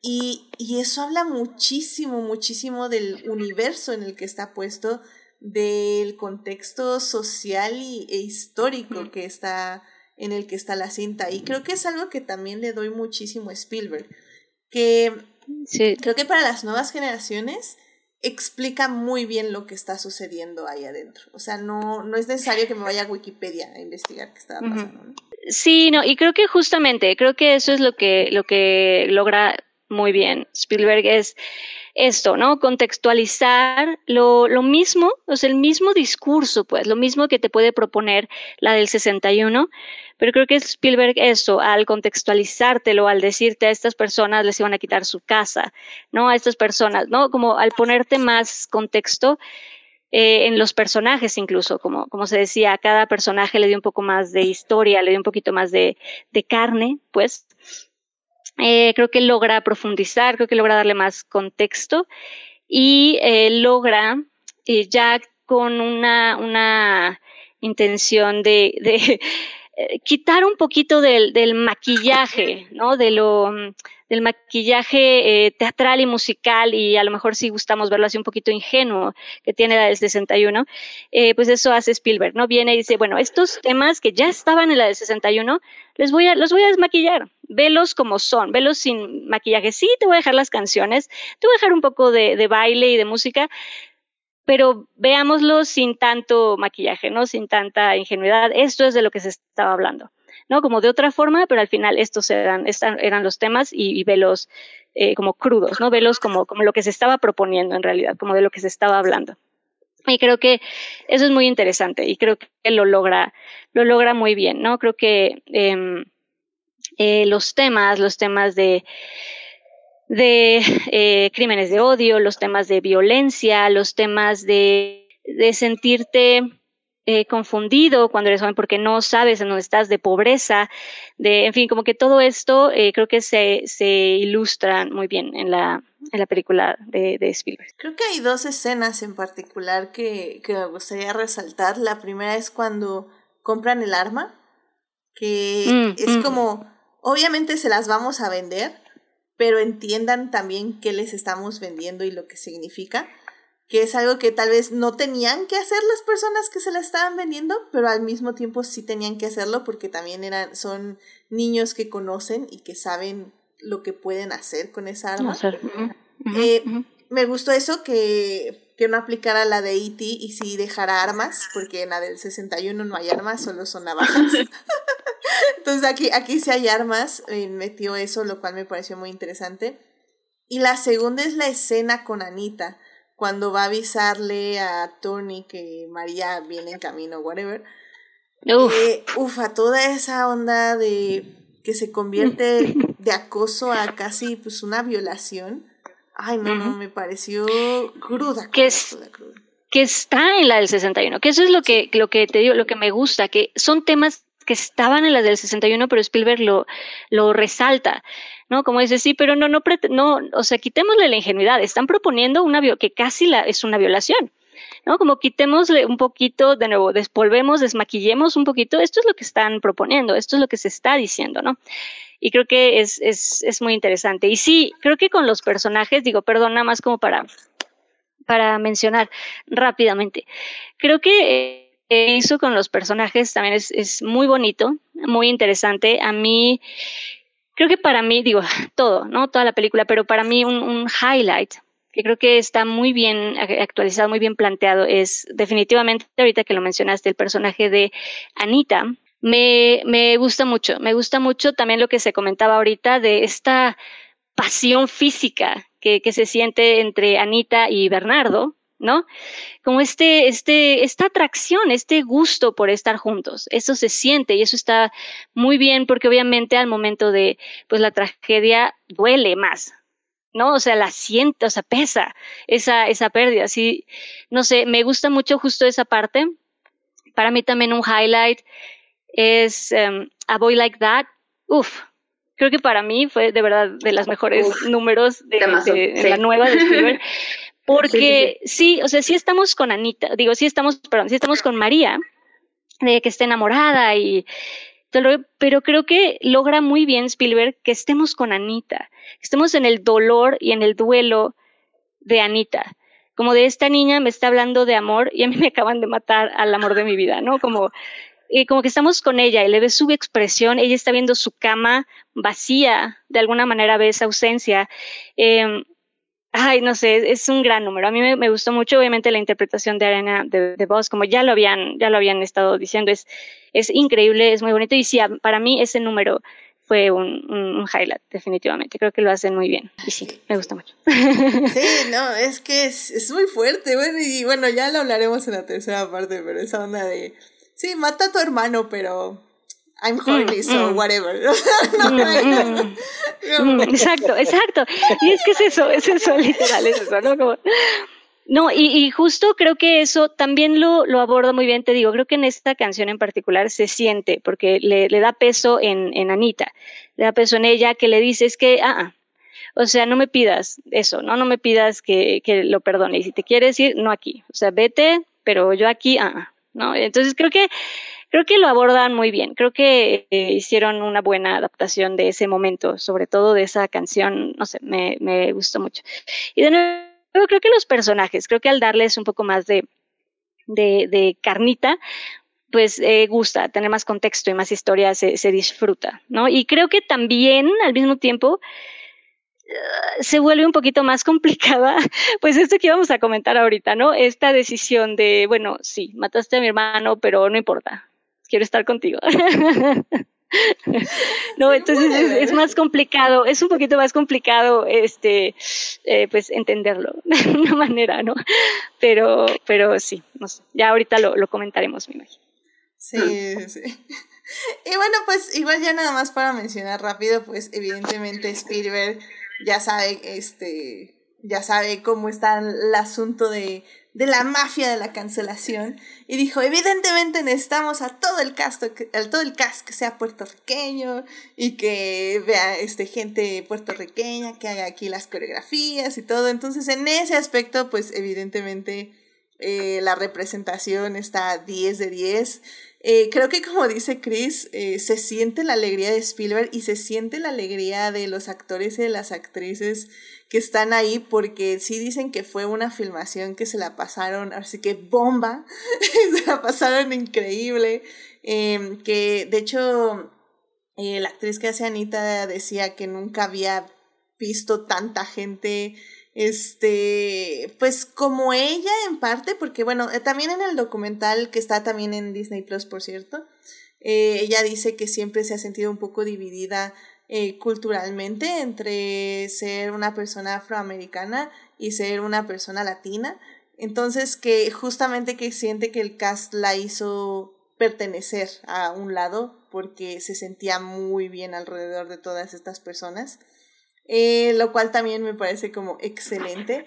Y también en el aspecto de representación tengo que mencionar que hay, eh, desde igual, como dice Daphne, desde la película de 1961, había esta persona en, en la del 61, vamos a decir, que esta mujer, que, que sí tenía como estos tonos trans, se podría decir, pero evidentemente era el 61. Entonces, este, vamos a decir que la calificaban con ese tono despectivo de machorra o una mujer que... Tomboy. Tomboy, tomboy, ajá, que, que, quiere parecer hombre y así. En el 61 creo que igual fue muy revolucionario en su momento. Pero... Yo no me acordaba de, yo no me acordaba de, de ese personaje, te digo, la vi original hace como 10 años y no me acordaba que eso pasaba y me sorprendió ahorita que la volví a ver y dije, ah, ese personaje no se lo inventaron para la de 2021, o sea, esto en los 60 tenían una idea de un personaje trans, qué, qué loco, no, nunca, no, no lo había recordado. Y al final, pero sí, creo que el, momento importante de esa eh, línea de, del personaje es cuando eh, este personaje, ay, no me acuerdo de su nombre, eh, les dicen de que no, es que Chino está buscando a Tony para matarlo. Y le dicen, no, lo hiciste bien, Body Boy. Y ya como que es cuando lo aceptan de que, ok, tú dices que eres niño, va, está bien, te aceptamos como que eres niño. Aunque en el original luego Tony se voltea y sí le dice de que, güey, eres una niña, ¿qué haces aquí? Vete. Eh, y ahí ya como que medio deteriora eh, lo que ya habían logrado de aceptar el género de ese show, que eso ya en la original pues sí tiene ese momento de, ah, body boy, va, te aceptamos, y ya luego no tiene otra vez el interrogatorio de Tony, así que, eh, avance, sí, Sí, pasitos bebés para los 60. Sí, sí, sí. Te digo, igual, lo que, bueno, tenían esta, porque si hay una línea en el, en el número de G. Officer Krupke en el que Riff está diciendo de que es que mi vida está mal porque mi mamá hace esto, mi papá hace lo otro, mi abuela hace lo otro, y mi hermana usa bigote y mi hermano usa vestido. Eh, esa línea se me hace un poquito como que con el lente 2021 se me hace transfóbica y se me hace como que medio contradictorio de que dejaste esa línea, pero aún así dejaste la, la, el personaje trans y no se te ocurrió cambiar un poquito esa, esa línea, ya que cambiaste América, puedes haber cambiado Totalmente de acuerdo. Estoy totalmente de acuerdo. Yo también lo pensé. Lo pensé justamente así. Dije, ah, te fue en tus, todas tus notas, todas tus notas. ¿Qué le Y bueno, es que también, este, como ya decíamos, así que el personaje trans no trans de la eh, línea del 61, ahora sí es un personaje trans interpretada de por... Eh, ah, se me fue su nombre, Iris Mencenas, que es, es una actore eh, no binaria, que realmente pues es, es muy, muy interesante cómo van mostrando su línea igual como es rechazada por, bueno, eh, rechazado porque este personaje es trans en la película, como es rechazado pues justamente por todos sus compañeros Jets, por decirlo de alguna forma, y cómo al final es aceptado igual por, por los mismos. Entonces, me parece muy bien que Spielberg justamente también ya haya llevado esa línea. Ahora sí que a lo que tenía que ser, a lo que en los 60 nos más o menos mostraron y que aquí Spielberg dijo, no, a ver, esto es así y así. Y aparte de esto voy a contratar a un actor que me va a proporcionar justamente la experiencia necesaria para que transmita este personaje este feeling. Entonces, pues eso está súper bien. Y sí, le criticamos que dejara esa línea, definitivamente. Pero bueno, que no, no podía ser perfecto Spielberg. No podía ser perfecto. Tenía que tener algo Tenía que tener. Eh, la, la de Somewhere y esta parte, definitivamente. Y Ansel Elgort, pero bueno. no, no lo sabía. Él no lo sabía. bueno, eh, eh, justo vamos a hablar de eso ya ahorita en la siguiente parte, porque de hecho Sofía nos estaba comentando en el chat, dice, eh, sí, sabía que Ansel cantaba, pero nunca me lo imaginé en una película musical y lo hizo muy bien. Y dice que su escena favorita es cuando llegan al salón de baile. Y pues sí, creo que en general eh, todas las personas que interpretan canciones en esta película la hacen de forma excelente, así que también ese aspecto yo creo que no, no hubo ningún error, al menos en el tenor musical. Claro. Sí, no, a mí, digo, perdón, antes de, de, pasar como a esos, a esos temas, yo nada más así como para mencionar otro como highlight para mí fue este Mike Face como, como riff. Creo que también lo hace muy bien, o sea, creo que también tiene, no sé, creo que lo, lo, supo manejar muy bien, supo manejar a este personaje, eh, pues que también se ve, se siente que ha sufrido, ¿sabes? O sea, que sí se siente eh, dolido y lastimado por la vida, aunque no lo, aunque no te cuentan todo, lo, lo sientes en su interpretación, en su, no sé, creo que lo hizo muy bien. Y a él, no sé, le tengo como mucho cariño, yo a él lo ubico por eh, Dear Hansen, él fue, pues él fue el original de, de, Connor y lo hace también increíble, entonces le tengo como mucho cariño y creo que lo hizo muy bien como, como riff, creo que, creo que, creo que sí, creo que de nuevo, de, de los números, yo también creo que Cool también me gustó mucho esta, esta reimaginación de, del tema de, de Cool. Eh, también es otro de los números que, que disfruté mucho. En fin, nada más como para darle, no sé, mencionarlo, creo que lo hace también muy bien. Y también, también como highlight, antes de terminar la discusión, eh, el, quinteto de Tonight, que sí es el original, pero sobre todo como que este es, en esta versión como que tiene un poquito más de punch, como que no sé, algo, algo le hizo Spielberg, no sé si es la manera en que lo pintó, pero el quinteto de, de Tonight sí me dejó así, me sentía en el edge of my seat, así, tenía de que escalofríos en la piel, se me hizo un número musical buenísimo, buenísimo, buenísimo. Y la escena de la pelea del Rumble, que también eh, yo ya sabía que iba a pasar, pero ahora sí está como que no quiero que pase, estoy muy nerviosa, no. Así que es, es, una, excelente, es una excelente maestría en, en, tensión, en, en, crear ambiente, en edición, en, en, todo. Así que esas dos escenas yo también quería resaltarlas. Sí, sí, sí.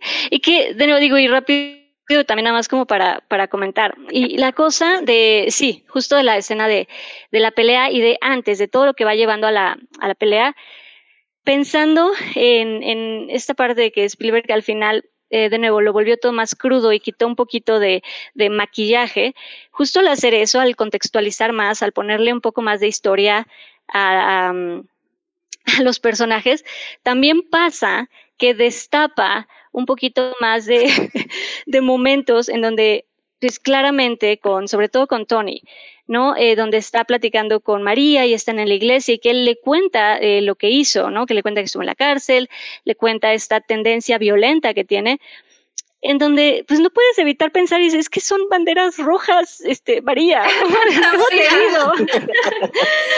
no, te explico que no, no te casas con él, no, no. Eh, digo, no, entonces, de nuevo, son cositas que se, igual, ¿no? Se, des, se desmaquillaron y pues dices, bueno, ahora te entiendo menos, María, ¿qué te digo? Estoy enamorada, estoy enamorada. está, está, sí. Eh, justo de eso ya vamos a hablar en la tercera parte. Pero bueno, Chris, una última cosa que quieras decir. Eh, vamos a dejar las conclusiones para la tercera parte, pero algo más que quieras mencionar. Bueno, nada más que este, a mí me gusta mucho, bueno, por, tal, por la parte que comentábamos, el, el número de G Officer Kropke eh, es creo que el número más divertido de toda la película, porque es realmente este, los, este, los Jets burlándose de la autoridad y burlándose de los policías porque a cada rato los agarran y a cada rato acaban ahí. Y, y salvo por la parte que comentábamos, es un número muy divertido, es un número eh, que realmente eh, te relaja un poco de toda la tensión que está viendo la película, porque ella en ese punto se está construyendo el inevitable enfrentamiento eh, trágico de los, de, los, de los Sharks y de los Jets. Perdón, entonces es muy padre este, e, este número de relajación donde, donde los ves a ellos jugar, donde los ves a ellos divertirse. Y creo que aquí se rescata un poco lo que, lo que mencionabas hace rato, Edith, respecto a que eh, a final de cuentas, pues todos ellos son pandilleros juveniles y a pesar de que puedan, este, eh, pues ya tener 20, 25 años, cosas por el estilo, pues también siguen siendo en muchos aspectos teniendo como que todavía una cierta inmadurez eh, propia de sus carencias con las que han crecido, ¿no? Entonces creo que aquí se refleja mucho en, en ese número y a mí me parece un número muy divertido por la manera en la que está filmado también, porque la manera en la que monta el, esta eh, esta comisaría como, como, como el escenario sobre el cual gira el número, me parece muy, muy divertida. Y es como el último respiro que tiene la cinta, porque a partir de aquí es donde sí ya el drama se va con todo y, y, y la crudeza que estábamos mencionando, pues ya se va con todo, ¿no? Porque ya las emociones eh, solamente van hacia, hacia, hacia su, su máxima tensión, ¿no? Entonces, eh, G Officer Crop es un número muy divertido, es un número que, que, que, que me gusta mucho y creo que a final de cuentas eh, le da luz un poco más a, al elenco, que también es un poco lo que, lo que mencionaban respecto a, a, a, a, todos los actores que no comentamos. Yo también me encantó mucho Mike Face como este, como, como Riff, porque eh, creo que sí logra plasmar un poco eh, como las contradicciones que, que, que, le dan a este personaje, porque a fin de cuentas es todavía una suerte como de niño intentando ser adulto, por así decirlo. Entonces, eso me parece muy, muy, muy, muy padre la manera. Eh, Bernardo ya era todo un hombre, por así decirlo, a, a contrario, en, en, en, sentido contrario, ¿no? Entonces, es muy padre como esos contrastes.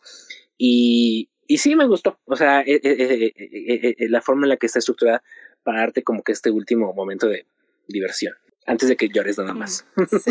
Y, y, también me gusta sí, mucho no, un detalle en esa escena que me pareció súper sutil, pero súper importante, que está esta mujer que probablemente es una trabajadora sexual y, y justo se va toda la autoridad, empiezan estos ah. cuatro, ajá, o sea, bueno, justo cuando se va sí. el officer Kropke y se quedan todos estos chavos, ¿qué hace ella? tranquilamente, agarra la llave de la prisión, se encierra en la prisión y les dice, ay, quédense ustedes. O sea, es como justamente eh, esta concientización eh, de, de, agresión patriarcal en ese, o sea, es como, ok, sí, yo soy una trabajadora sexual, conozco a estos chavos, conozco a los hombres en general, que en cualquier momento estos chavos se aburren, dicen, ¿saben qué? Miren, aquí hay una, una trabajadora sexual, vamos a agredirla. Y pues la uh -huh. que sale perdiendo aquí soy yo porque nadie me va a defender. Exacto. Entonces, literalmente ella dice tranquilamente, agarran, se encierra y hagan lo que ustedes mm. lo que quieran. Y me pareció un mm. detalle súper sutil, pero, pero fuerte. Muy fuerte y muy mm. importante. O sea, uh -huh. Porque parece hasta como, como, como dices, Chris, o sea, como que parece hasta gracioso porque dices, bueno, ¿y esta por qué se encerró, no? O sea, qué raro. Pero ya que lo empiezas a pensar, dices, wow. Sí, o sea, al final de cuentas es para su propia seguridad. Y termina siendo foreshadowing de lo que le pasa a Anita. También, claro, claro, claro. Está muy Correcto. bien. Pero sí, qué, qué divertida escena. Me, me gustó muchísimo con la escena, un... muchísimo más dinámica, más divertida. El... Sí, sí, sí. Y el final donde todos se van y dejan hecho un desmadre y lo dejan todo desordenado y todo por y todos lados. Ni les dice nada, y el otro como... llega y así como, ¿qué pasó? No, sí. Todo desordenado, todo deshecho. Sí, está muy divertido. Ese número es, sí, es, es un número divertido. Sí, la verdad que sí. Pero bueno, vámonos ya a la tercera parte para ya hablar de eh, los el problema de la película tal vez y pues ya nuestras conclusiones de estas dos películas. Vámonos para allá.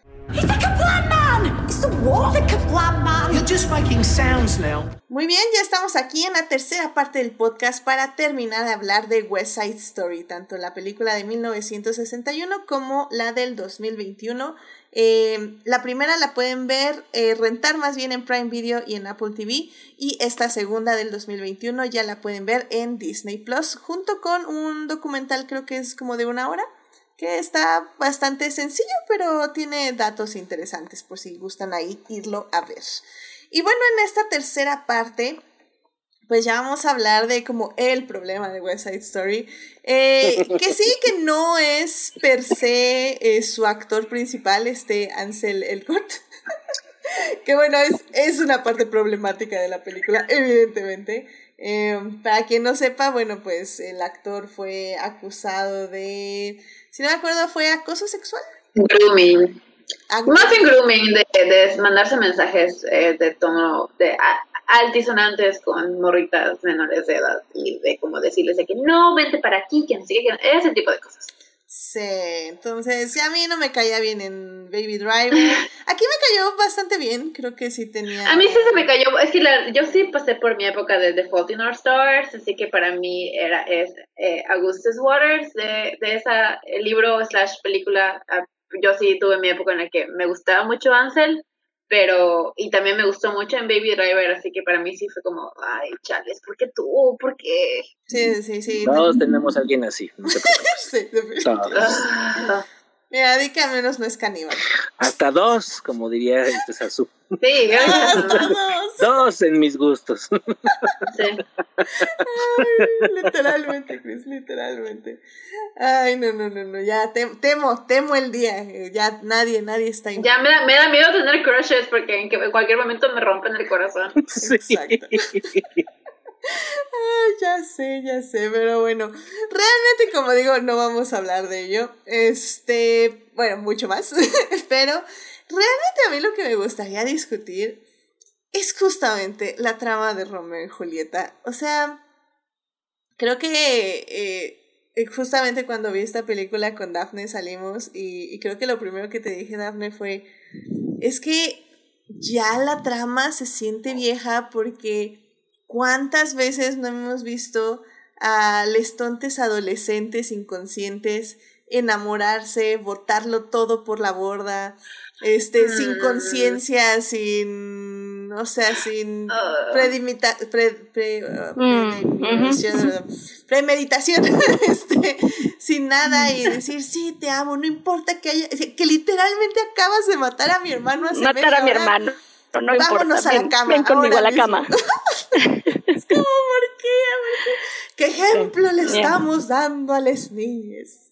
Así no se puede avanzar en esta sociedad. Ay, esta juventud, ¿qué va a hacer? ¿Qué va a hacer esta juventud con estos ejemplos cinematográficos? ¿Qué educación emocional? Ay, sí, no, no, es que sí, o sea, lamentablemente eh, creo que este tipo de representación romántica ya es algo que la verdad ya no se debería estar haciendo. Una porque es horrible como una representación para las juventudes. Y dos porque siento yo que es un recurso, o sea, ya fuera de lo moral, eh, es un, un, recurso demasiado fácil uh, en el guion, hablando guionísticamente, si es una palabra que existe. Eh, porque es muy fácil, o sea, es muy fácil decir, ah, sí, mi personaje hace esto porque está enamorado. Mi personaje hace esto porque está enamorada. Y, y tú así como, mm, I mean, yes, pero ¿Qué tal? Es que el amor es ciego. Ay, no, no, no. Ese, y tonto, y torpe. Esa excusa de guion es la peor de esta vida. Sí, entonces no sé, Chris, tú, yo sé que tú también eres un romántico del cine. Igual que yo, la verdad, muy en el fondo también lo soy. Pero, ¿cómo ves? ¿Cómo ves este tipo de tramas? Ay, a mí me causa mucho conflicto. O sea, yo cuando salí de, de, de, de, ver, de, ver, de ver West Side Story, sí fue así como de, ay, tengo, o sea, creo que a lo mejor cuando son animadas, les pongo como que una barrera de, de ficción, donde no me producen tanta, tan, tanto, tanto, tanta duda mental, por así decirlo, tanta comezón mental, pero ya cuando la veo con personas, este, sí, sí me provoca como complejos. Con todo y que, de alguna manera, creo que Amor sin, eh, Amor sin Barreras logra suavizar el tropo de Romeo y Julieta. O sea, porque eh, eh, Romeo y Julieta son todavía más, este, ay, ¿cómo llamarle sin ser ofensivo con ellos? Este, son todavía más cándidos, por así decirlo, más este, inocentes Romeo y Julieta. O sea, básicamente es todavía más absurda y todavía más, este, eh, hasta vacua su muerte, porque a final de cuentas ninguno tenía que morir. Amor sin barreras eh, le quita un poco de esa, como que de esa eh, futilidad, porque a fin de cuentas sí, lo, sí, lo, sí le construye un conflicto social y un conflicto dramático que de alguna manera eh, explica por qué tiene que morir uno de ellos. No mueren los dos para empezar. A final de cuentas, este María no se suicida ni nada por el estilo. Entonces creo que sí logra como que un poco matizar las partes más problemáticas de Romeo y Julieta, pero sin embargo, pues sí siguen siendo este eh, patrones de conducta que no tienen demasiada este, eh, salud mental o salud emocional. A final de cuentas, son, siguen siendo amores eh, exagerados en el sentido de que son demasiado entreguistas, demasiado es una rendición total la que tienen el uno con el otro. Es una, una fe ciega, una fe absoluta, una fe irrevocable.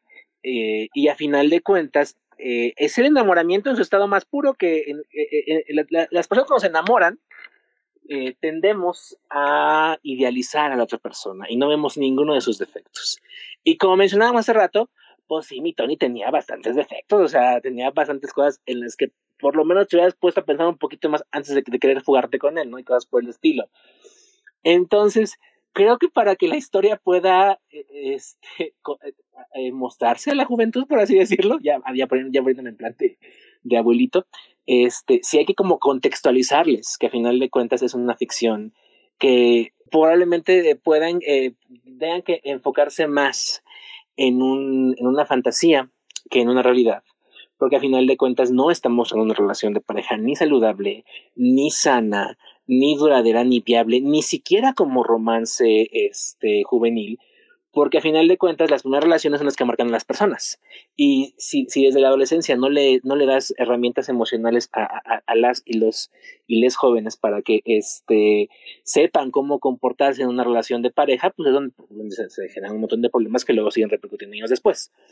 Entonces, creo que hay que tomar la misma distancia que, que, tomo respecto a, a, las películas animadas de princesas eh, como Blancanieves, como Cenicienta y como La Bella Durmiente, en el sentido de que toma los elementos buenos que puedas encontrar en, en este caso básicamente creo que West Story es un, lo que no se debe hacer en las relaciones de pareja, pero sí tampoco las interiorizas tanto porque sí te van a mm, transmitir un montón de mensajes que no son funcionales y que no son saludables para una persona en, en la vida real, en, e, en su, en, construir relaciones afectivas o incluso este, afectivas de pareja, incluso afectivas de familia y amistosas. No sé si me expliqué o debrayé mucho. No, no, no, yo creo que estuvo muy bien, muy claro también eh, el consejo a la juventud, definitivamente.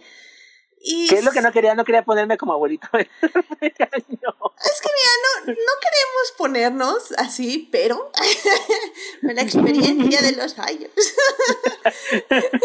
no, y, al final es que... Y es que sí está muy bonito, está, está muy bonito, este, o sea, hay una línea que me encanta mucho de, de, Sabrina la bruja adolescente, la sitcom del 96, donde Sabrina tiene que hacer eh, un, un quiz del amor para determinar si ama realmente a Harvey y, lo gana y, y, Zelda le dice a Salem ya después en, en privado, a los 16 siempre es amor verdadero.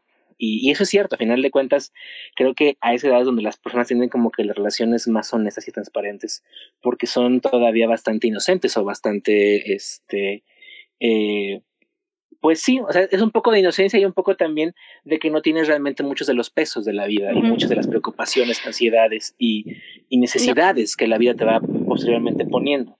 Entonces, sí es bonito vivir eh, y, y, sentir, y, uno ya como que es, más viejo, a mí me gusta mucho ese tipo de historias porque te dan como que ese confort y ese calor emocional de sentir que las relaciones de pareja o que, la vida puede ser así de, idílica, ¿no? Y y, y de bonita y de bella pero sí hay que ponerle una cierta distancia eh, ya después para que no se convierta en una carga que posiblemente te afecte en el hecho de que tú te vuelvas una persona que solo busque ese tipo de ideales en la vida real y que al no encontrarlos termines teniendo más decepciones y tristezas que este que satisfacciones o relaciones eh, duraderas. O sea, como quien dice separar la realidad de la ficción, ¿no? O sea, saber qué emociones nos dan este tipo de historias, qué em, recompensas emocionales más bien nos dan este tipo de historias, apreciarlas como tal, como, como eso, como recompensas emocionales, pero como dices, pues no tratar de replicarlas en la vida real. Eh, eh, a lo mejor vas a poder vivir momentos así, porque sí vas a poder, poder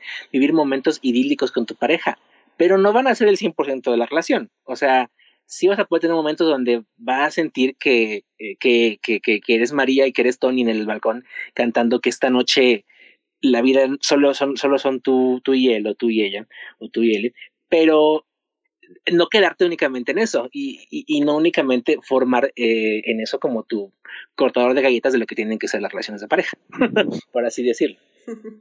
Sí, no, y es, es que sí, es, es complicado porque exactamente esta, esta historia, bueno, lo que se decía, ¿no? Desde Romeo y Julieta, que eh, Shakespeare, bueno, Shakespeare, pues sí era, eh, tenía esto de tragedia y eh, escribe increíble y se entiende, o sea, por cómo lo, escribía, creo que eh, entiendo esta búsqueda de, de amor pasional 100% y entregarte completamente a ese, a ese momento y a ese ser, pero creo que eso que, se comentaba ahorita, ¿no? Creo que no se puede quedar uno en, el, en el enamoramiento, en esa entrega total a alguien, en, la ilusión, porque también esto que se mencionaba es pura idealización, es pura ilusión de quién es la otra persona sin realmente eh, eh, aceptar y conocer realmente y entender y realmente comprender quién es la otra, la otra persona. Y las situaciones, justamente,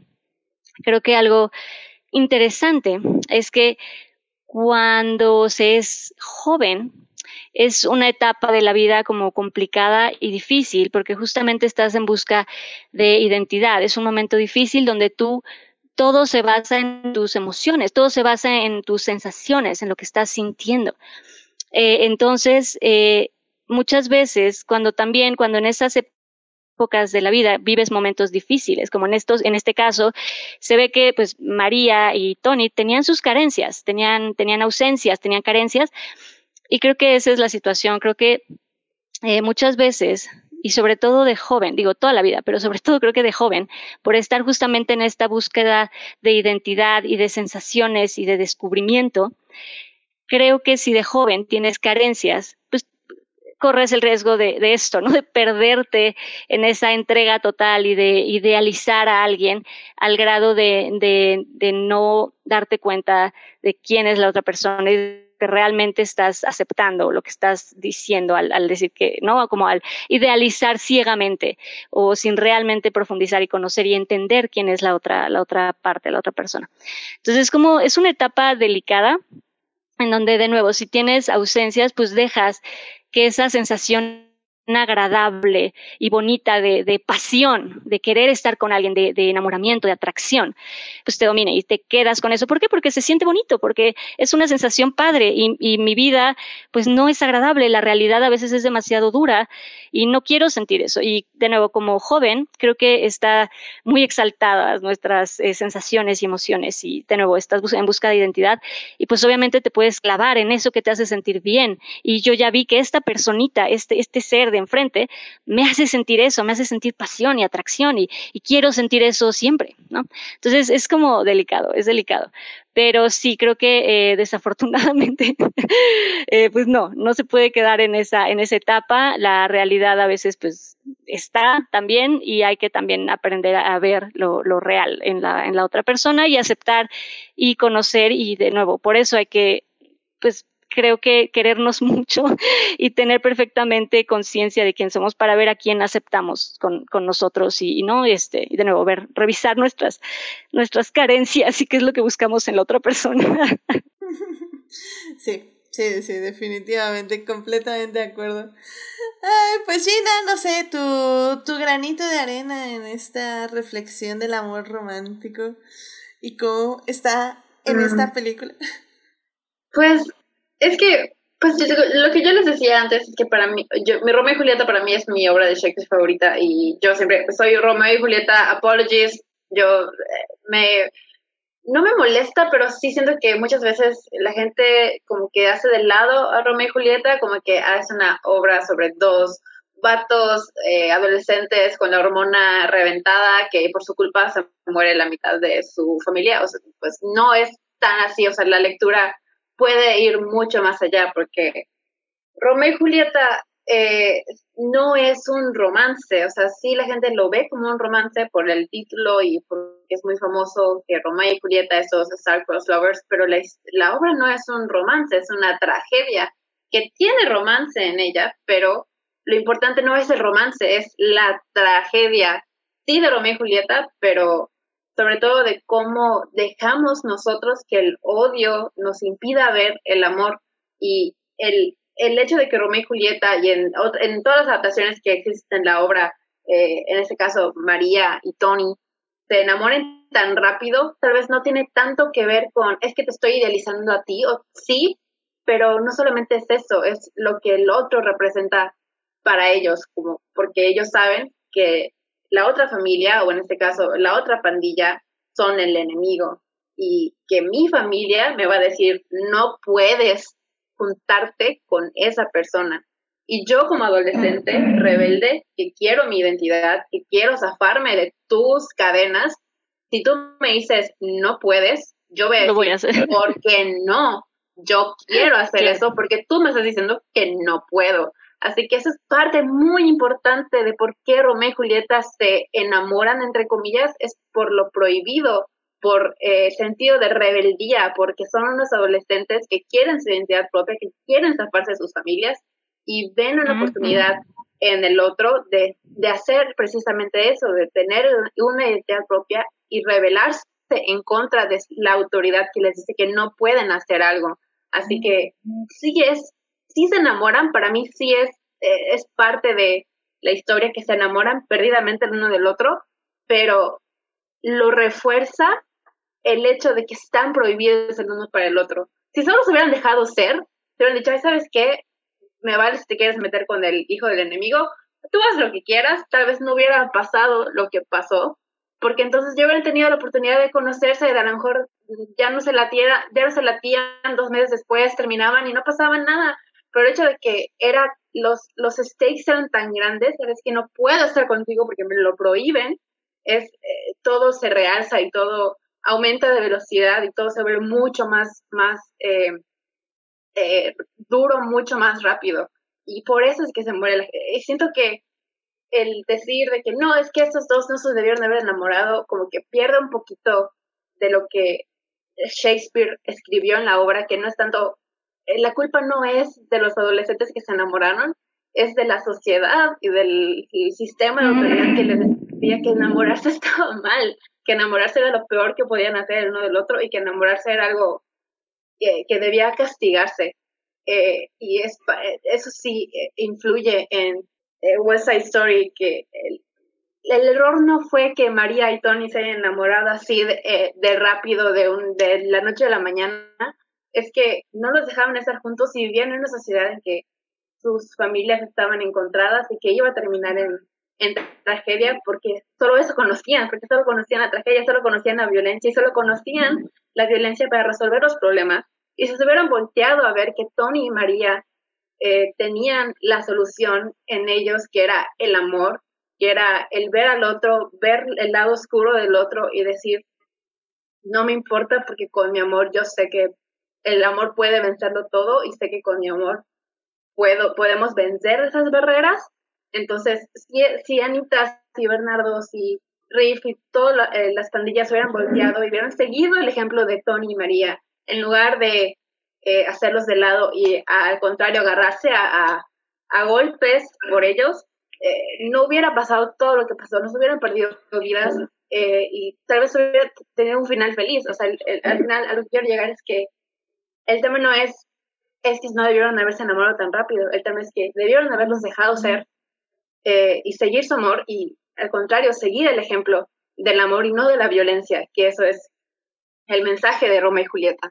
Al final de cuentas, y es lo que persiste en, en West Side Story. Y siento que sí es algo que se pierde un poquito cuando se hacen análisis y se hacen reseñas y se hacen críticas de, de Romeo y Julieta y todas sus adaptaciones, es que se van mucho en contra de es que no, ¿por qué se enamoraron? ¿Por qué son unos estúpidos? ¿Por qué no este, se, le, relajaban tantito en lugar de, ¿por qué no los otros se relajaban? ¿Por qué no los otros los dejaran ser? ¿Por qué no los otros les daban la oportunidad de conocerse y de hacerse a un lado para que ellos vivieran lo que tenían que vivir, su relación, como debía haber sido?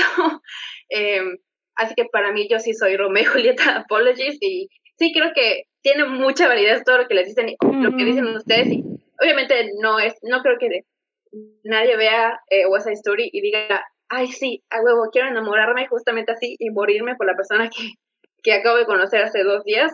No creo que esa es la, sea la, la idea. La idea. Em, se me fue el hilo de lo que estaba viendo con, con esto. Ah, sí, eso, no, no, eh, encuentro que es muy valioso todo lo que ustedes han dicho, pero creo que va mucho más allá y tiene otras lecturas que también son valiosas y sí creo que parte de, ya, me acordé, parte de eh, lo que uno tiene que hacer para disfrutar y como que comprarse esta historia es comprarse que cuando María y Tony se enamoran, están enamorados y ya, y punto.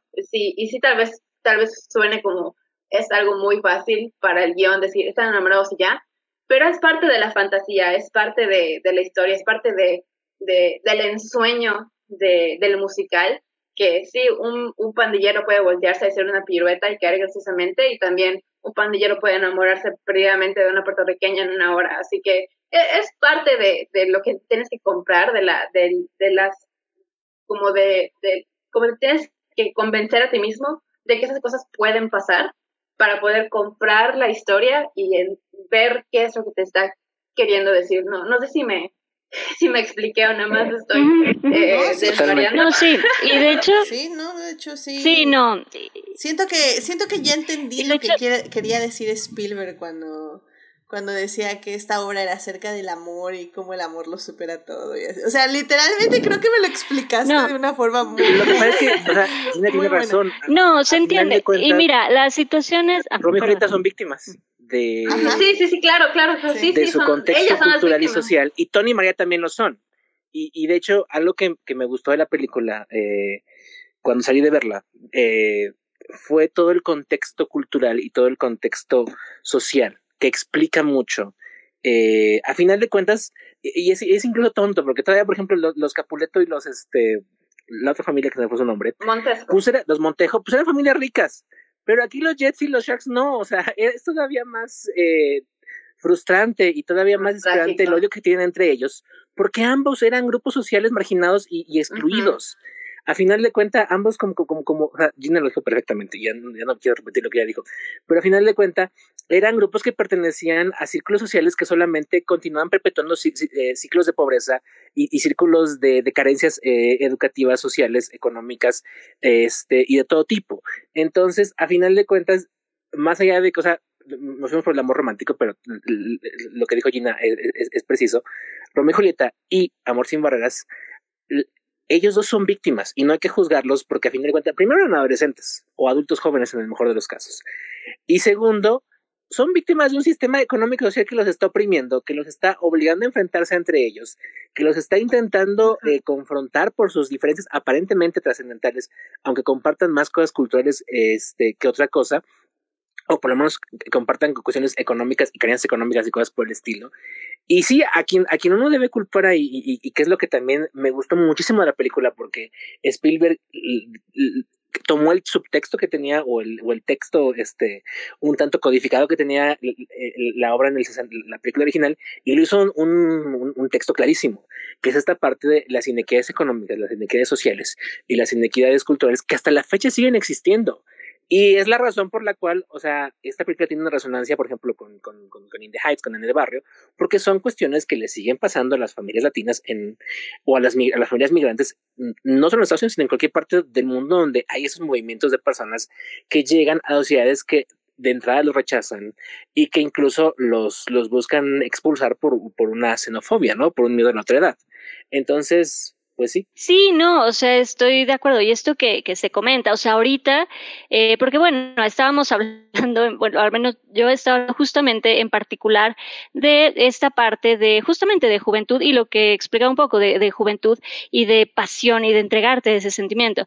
Ahora, lo que se comenta es eh, 100% desde Romeo y Julieta, o sea, eh, Shakespeare, Shakespeare, lo que quería pues justamente lo que del de, odio y de cómo, justamente lo, lo, que se acaba de explicar, es, es, correcto, o sea, de cómo el odio no permite que estas dos personas sean, ¿no? Y, y punto. Y, y, es correcto, pero digo, creo que eso es un poquito, como se decía también ahorita, como, como aparte, es como...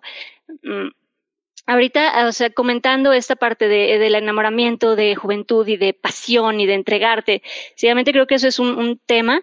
Y ya el tema social es, es, otro, otro análisis, porque claro, o sea, ciertamente está la parte violenta, está la parte de eh, también, de que justamente como, como se les prohíbe, también esto agrega, ¿no? Pues fuego a este, a este, a esta pasión y a este querer estar con esa otra persona, por justamente por rebeldía o, todo esto que se comenta.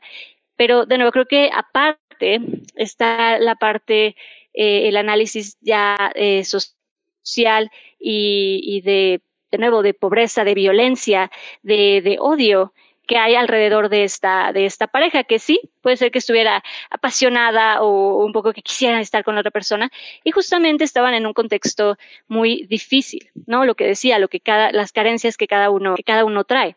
Entonces, eh, claro, eh, pues sí, la parte, la parte de la vida, la parte real, la parte social, pues de nuevo va afecta esta, esta relación que al final, como, como se dice, no, se des, no, no permiten que, que descubran qué, pudo haber pasado, qué pudo haber sido por el odio. Y siempre, correctamente, ese siempre eh, ha sido el tema de Romeo y Julieta, el odio entre estas dos familias y en, en Amor sin Barreras también lo está, el odio entre estas dos eh, bandas que al final justamente María se los, se los dice ¿no? Como les dice, o sea, les dice, es que yo ya siento odio, entonces yo ya puedo matar porque me enseñaron lo que es el odio. Y solamente cuando se tiene odio eres capaz de matar a alguien. Entonces yo ya soy capaz de matar. O sea, sí, siempre ha estado ese, te digo, como que siempre ha sido ese el tema, pero creo que es, o sea, por lo menos, por mi parte, más, más bien como analizando este, esta pasión de juventud y de nuevo, ya llevándolo y hablando del contexto aparte, pues sí, ya es, es otra cosa, porque correcto, tema es, es la sociedad, es, es, el odio, y pues sí, lo que el odio puede, puede generar, ¿no? Que al final desde Romeo y Julieta está, ¿no? Como la consecuencia de, de el odio de estas dos familias, y en este caso el, el, odio entre estas dos bandas, ahí está, y lo, y lo que puede generar. Amén, amén, amén. La verdad no, no lo pudimos, eh, no lo pude haber dicho mejor, la verdad, este Creo que todas las aportaciones, como, como ya estuvimos viendo, dieron diferentes perspectivas, de, de diferentes puntos de donde pueden ver eh, básicamente la película y analizarla. Y creo que también, o sea, la verdad sí, o sea, esto que nos dio Gina y que, que dio pie a estas otras reflexiones de Chris y de Daphne, o sea, me parece extraordinario. O sea, también, repitiendo, como, como ver desde esta otra perspectiva Así que ver, verles como víctimas y no como esa pareja tonta. Así que sí, muchísimas gracias Gina por traernos este, ¿cómo, cómo es? Este, tu defensa. Mi TED Talk. Tu TED Talk.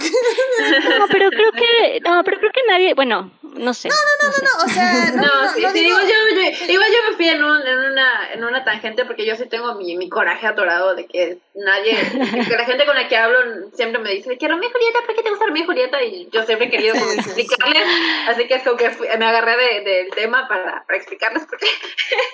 No, y No, y porque no es fácil, o sea, y porque justamente esto, o sea, Shakespeare escribe de muchas cosas, o sea, siempre tiene como muchísimas capas, ¿no? Lo que, lo que, Sí. eh, bueno, en este caso Romeo y Julieta o West Side Story, pero, pero sí, son como, te digo, como cosas que se pueden analizar Ya, independientemente. Sí, hay muchas perspectivas. No, y sí Ujú. vale la pena, a final de cuentas, a mí me gusta, o sea, leer a Shakespeare. O sea, si no lo han hecho, bueno, Obviamente. pero Obviamente. Julieta es una de las obras más bonitas, es de mis obras preferidas de, de Shakespeare. Mi preferida es Macbeth, esa es la, mi top para mí. Pero Romeo y Julieta yo creo que es en segundo lugar, porque es este, oh, e- es de las que tiene de los diálogos más, más bonitos, pero a la vez más Sí. este, intensos y a la vez más llenos de, de vida, de los que se puede imaginar. No solo por cosas hiperclásicas, como obviamente la, la escena del- de los balcones, o sea, son unos diálogos, wow, o sea, Hermosos. sí, Mm. mis respetos para, para Shakespeare, son de las cosas más hermosas, o sea, lo que es eso y, lo- y los monólogos de Macbeth se dan un quien vive, ¿no? Básicamente. Ujú. Pero también toda la manera en la cual describe estas rivalidades y en la cual describe los eventos que llevan a la tragedia final y cosas por el estilo. O sea, realmente, si van a leer Shakespeare, sí, empiezan con, con, con, con, porque realmente es Sí. una... Y no le tengan miedo, porque, o sea, luego es como que, ay, son muy viejas o cosas por el estilo, pero realmente no son textos tan inaccesibles. Sí. Este, digo, si se agarran una versión de español antiguo, pues sí, este, a lo mejor les da un poco de broncas porque van a encontrar palabras que este, pues ya no son tan de uso común, pero hay versiones mucho más digeribles y mucho más actualizadas, sí. este, como un primer acercamiento, ¿no? Al, al final, al, al trabajo de Shakespeare, y, y son clásicos que sí vale la pena conocer, porque son, son realmente muy interesantes y muy actuales en muchas cosas que plantean, porque creo que lo que entendía muy bien Shakespeare es la naturaleza humana en todas sus manifestaciones, tanto positivas como negativas, y, la forma en la que plasma eh, las emociones y, y las interacciones es fantástica. Entonces, acérquense a los, a los, a los clásicos y en específico a Shakespeare. Excelente, excelente. Ya Uriel en el chat nos está diciendo, hasta ganas me dieron de ver las películas. Ya. Excelente. Creo que conociendo a Uriel, yo te diría que no veas la del 61, ve la del 2021 y tal vez no nos odies tanto, pero Ve, ve Romeo y Julieta de Leonardo DiCaprio y uy, la tengo, yo también la tengo que ver, no la he visto. Uf, Entonces, es de mis películas favoritas. La voy a, ver. Claro que sí, claro que sí. Voy a, voy a verla, voy a verla. Este, entonces vas, vas, Uriel, vas a ver West Side Story. eh, eh, mira, al menos cuando la veas, si no te, si algo te molesta, recuerda nuestro análisis y di, ah, miren, voy a analizar mejor esta parte y así. eh, sí. te va a gustar. Y mira, sea como sea, yo creo que sí sales cantando. O sea, se te pega el ritmo, el chasquido, quieres bailar mambo, no sé, no sé, hay, Sí. hay algo en la película que se te va a pegar y que vas a decir, mambo, mambo, go. Oh, I feel pretty. Oh, so pretty. I am pretty, pretty. and. Ok, si ves la original. O, o pues salir y cantar María. I just met a girl named Maria. Qué bonita canción. Quisiera Sí, te dejan ganas. nombre. siempre me dejan, exacto. sí, a mí siempre me dejan con ganas o de llamarme María o de enamorarme de una María. Say, say it loud. La, la letra say it loud and there's music playing. Say it soft and it's almost like praying. Praying, demonios escribe eso? Eso. Ah, Sonar. Llorando. Sonar. Sí, claro, tenía que estar. Y cuando te sientes así muy genial, Uriel, puedes cantar Boy, boy, crazy boy, Sí, boy. stay rocket.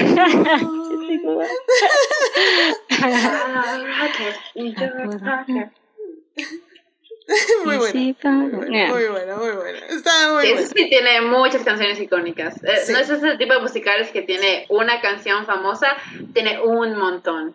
Sí, completamente de acuerdo. Así que bueno, pues ya vamos a cerrar esta hermosa plática porque ya este estuvo muy interesante la tercera parte. No esperaba que, que nos adentráramos tanto, pero me, me ¿Para qué me encantó. Así que no me arrepiento, no me arrepiento. Muy bien, Gina, no, muy bien. Y de todas las reflexiones, desde justamente no idealizar la realidad hasta Claro. saber que Tony y María son víctimas de una sociedad que se odia. Que eso me encantó, me encantaron los dos scopes. Y es que una cosa no cancela la otra. Sí, claro, o sea, claro. es, es que las dos cosas hacen la historia. O sea, la historia no- exactamente, no- no a, eso iba, nada a eso iba. Y, Exacto, y a eso no iba yo un poco. eh, hacer la lectura de una cosa sin hacer lectura Sí, la de otra. la otra, Exacto, porque termina exacto. siendo incompleto. Amén. Exacto, exactamente. Y exacto, y sin embargo sigo con el- la postura de no idealicemos, o sea, sin embargo hay que conocernos, hay que conocer nuestras, estar bien, ser seres completos para dejar que alguien más nos acompañe, ¿sabes? O sea, no, porque si no, justamente sí tendemos a, sí se puede tender pues a perderte en alguien y, de, entregarte completamente y tampoco creo es, sí, no, no, no hay que tampoco eh, depender de alguien 100% e idealizar ciegamente a alguien, ¿no? Amén, amén, amén. Pero bueno, pues ya, con esto terminamos el programa. Este, creo que vayan a ver West Side Story. La verdad es que no, no hay de otra. O sea, vayan a ver. La verdad es que eh, o sea, sí dijimos muchos spoilers, un poco porque sinceramente es una película de hace 60 años. Muchos más de 60 Y una historia de y, y, más si te vas a, exacto, y más porque exacto, si te vas a que es en Romeo y Julieta, como, ok. Sí, sí digo, digo. Pero, pero la van a disfrutar, o sea, realmente es toda una experiencia, como siempre los musicales, por mucho que les cantemos aquí partecitas con nuestras melodiosas voces, no se compara nada con tener toda la experiencia este, ya en la pantalla, definitivamente. Así que vayan a ver West Side Story, ya saben, está en Disney Plus, eh, tiene su documentalito y pues también ahí este, pueden rentar o comprar la película del 61 en Apple TV o en Prime Video, eh, que también yo personalmente también se las recomiendo, justo porque creo que con todo y todo es una obra clásica cinematográfica, así que si les gusta el cine, tienen que verla. Es, son de y además está nominada al Oscar, tiene siete nominaciones este año, la de 2021 me refiero. Claro, claro. Entonces, para que hagan su checklist de las del Oscar. Sí. Y por lo menos uno sí lo gana seguro. Uno por lo menos. Sí. Ariana. El de Ariana de Bosé. seguro, sí. Y merecido. Ellos sí me gustaría que sí se lo dé. Creo que lo hace muy bien. Creo que lo hizo muy bien. Sí, yo también estoy de acuerdo. Lo hace fantástico. Pues excelente, muy bien, pues, pues ya, con eso terminamos el programa. Yo sé, yo sé, este Héctor ya está diciendo que dónde están las recomendaciones de la semana. Ya también Jessica ahí escribió en YouTube de que, oigan, a mí sí me gustan las recomendaciones de la semana, pero la vida no lo sé. Les, Intentaré que sean para la próxima semana. Bueno, Gina vio vayan, vayan a ver, vayan a ver West Side Story y Marvelous Mrs. Smith. Sí, la cuarta temporada de Marvelous Mrs. Smith cuenta como recomendación de la semana. Exacto, exacto. Y también vean Romeo y Julieta con Leonardo DiCaprio, que está en Star sí, Plus. Está en Star Plus. Uh, excelente. ya sé, mi plan de fin de semana. Me parece excelente. Romeo y Julieta. Son excelentes. Muy bien, muy bien. Pues muchísimas gracias por venir. Y hasta le puedes aniversario porque está cumpliendo 25 años Romeo y Julieta con Leonardo DiCaprio. Ah, Pero es el año pasado. Creo que es del 97. ¿Es el 97? Oh, Lo podemos sumar, lo podemos sumar a los aniversarios. pero ya tenemos una de, Leonardo DiCaprio. Eh, ya tenemos Titanic en y esas, o sea, es así o sí, aunque no le elija el público, yo la voy a meter. Igual me tienes que meter. Eh. Sí, no, no, Claro que sí, claro que sí. Llevamos todo el año ensayando como este con Celine Dion. Claro que sí, claro que sí. Muy bien. Pues muchísimas gracias por venir, Chris, Daphne y Gina, a este programa. De nuevo, eh, nuestras personas expertas en musicales que aquí están sin falta en todos los musicales. Les agradezco mucho haber venido. Christopher, muchas gracias por venir. ¿Dónde te puede encontrar nuestro público? Bueno, como siempre, muchas gracias por la invitación. Fue un placer estar aquí con con ustedes esta noche y cantar todas las canciones de Amor sin Barreras de Website Story. Ahí pueden encontrar en Twitter como at CristoVM, C-H-R-I-S-T-O, eh, B chica o V-M. Y pueden escuchar todos los jueves en Crónicas del Multiverso, donde hablamos de películas, eh, televisión, cómics y cosas por decir. La semana pasada estuvimos haciendo un Road to el Batman. este, y esta semana probablemente seguiremos con un Road to el Batman o, este, hoy hablaremos propiamente del Batman, cualquiera de las dos. Eh, será una sorpresa probablemente. Este, y pues ahí estaremos este, Batmaneando con, con Batinson. Excelente. Edith, has visto Batman, ¿verdad? No la he visto. Eh, la planeo. Vayanla a ver, está maravillosa. Véanla, véanla, véanla. Y recomendamos no de la semana, ven a ver Como Bernardo y Anita, pero. pero casi. Muy bien, muy bien. Pues Dafne, muchísimas gracias por haber venido. ¿Dónde te puede encontrar nuestro público? Muchas gracias por invitarme. Como siempre, de verdad, un gusto Ah. estar con, con este panel para hablar de musicales. Siempre es muy divertido, siempre me la paso muy bien. Eh, muchas gracias. Y yo estoy, me pueden encontrar en Instagram y en Twitter como Dafne Bennett. No estoy tan activa, no, no estoy tanto, pero os- sí leo y si me escriben por ahí, ahí ando, ahí estoy, ahí estoy. Excelente, Daf. Y Gina, muchísimas gracias por venir. ¿Dónde te puede encontrar nuestro público? Gracias, como siempre, por la invitación. Me encanta aprender de musicales con todos ustedes. Eh, pueden encontrarme en Twitter eh, y en Instagram como Gina Güemes, Gina con dos Is, Güemes con una S al final. En Twitter sigo escondiéndome de los gringos, así que tienen que seguirme para ver mis tweets. Lo siento mucho porque estoy en privado. Eh, por Instagram pueden seguirme libremente eh, y ya, eh, ahí me pueden ver. Muy bien, Gina, muy bien, muy bien. Seguiremos tu ejemplo cuando haya que escondernos de los gringos, definitivamente. Pronto.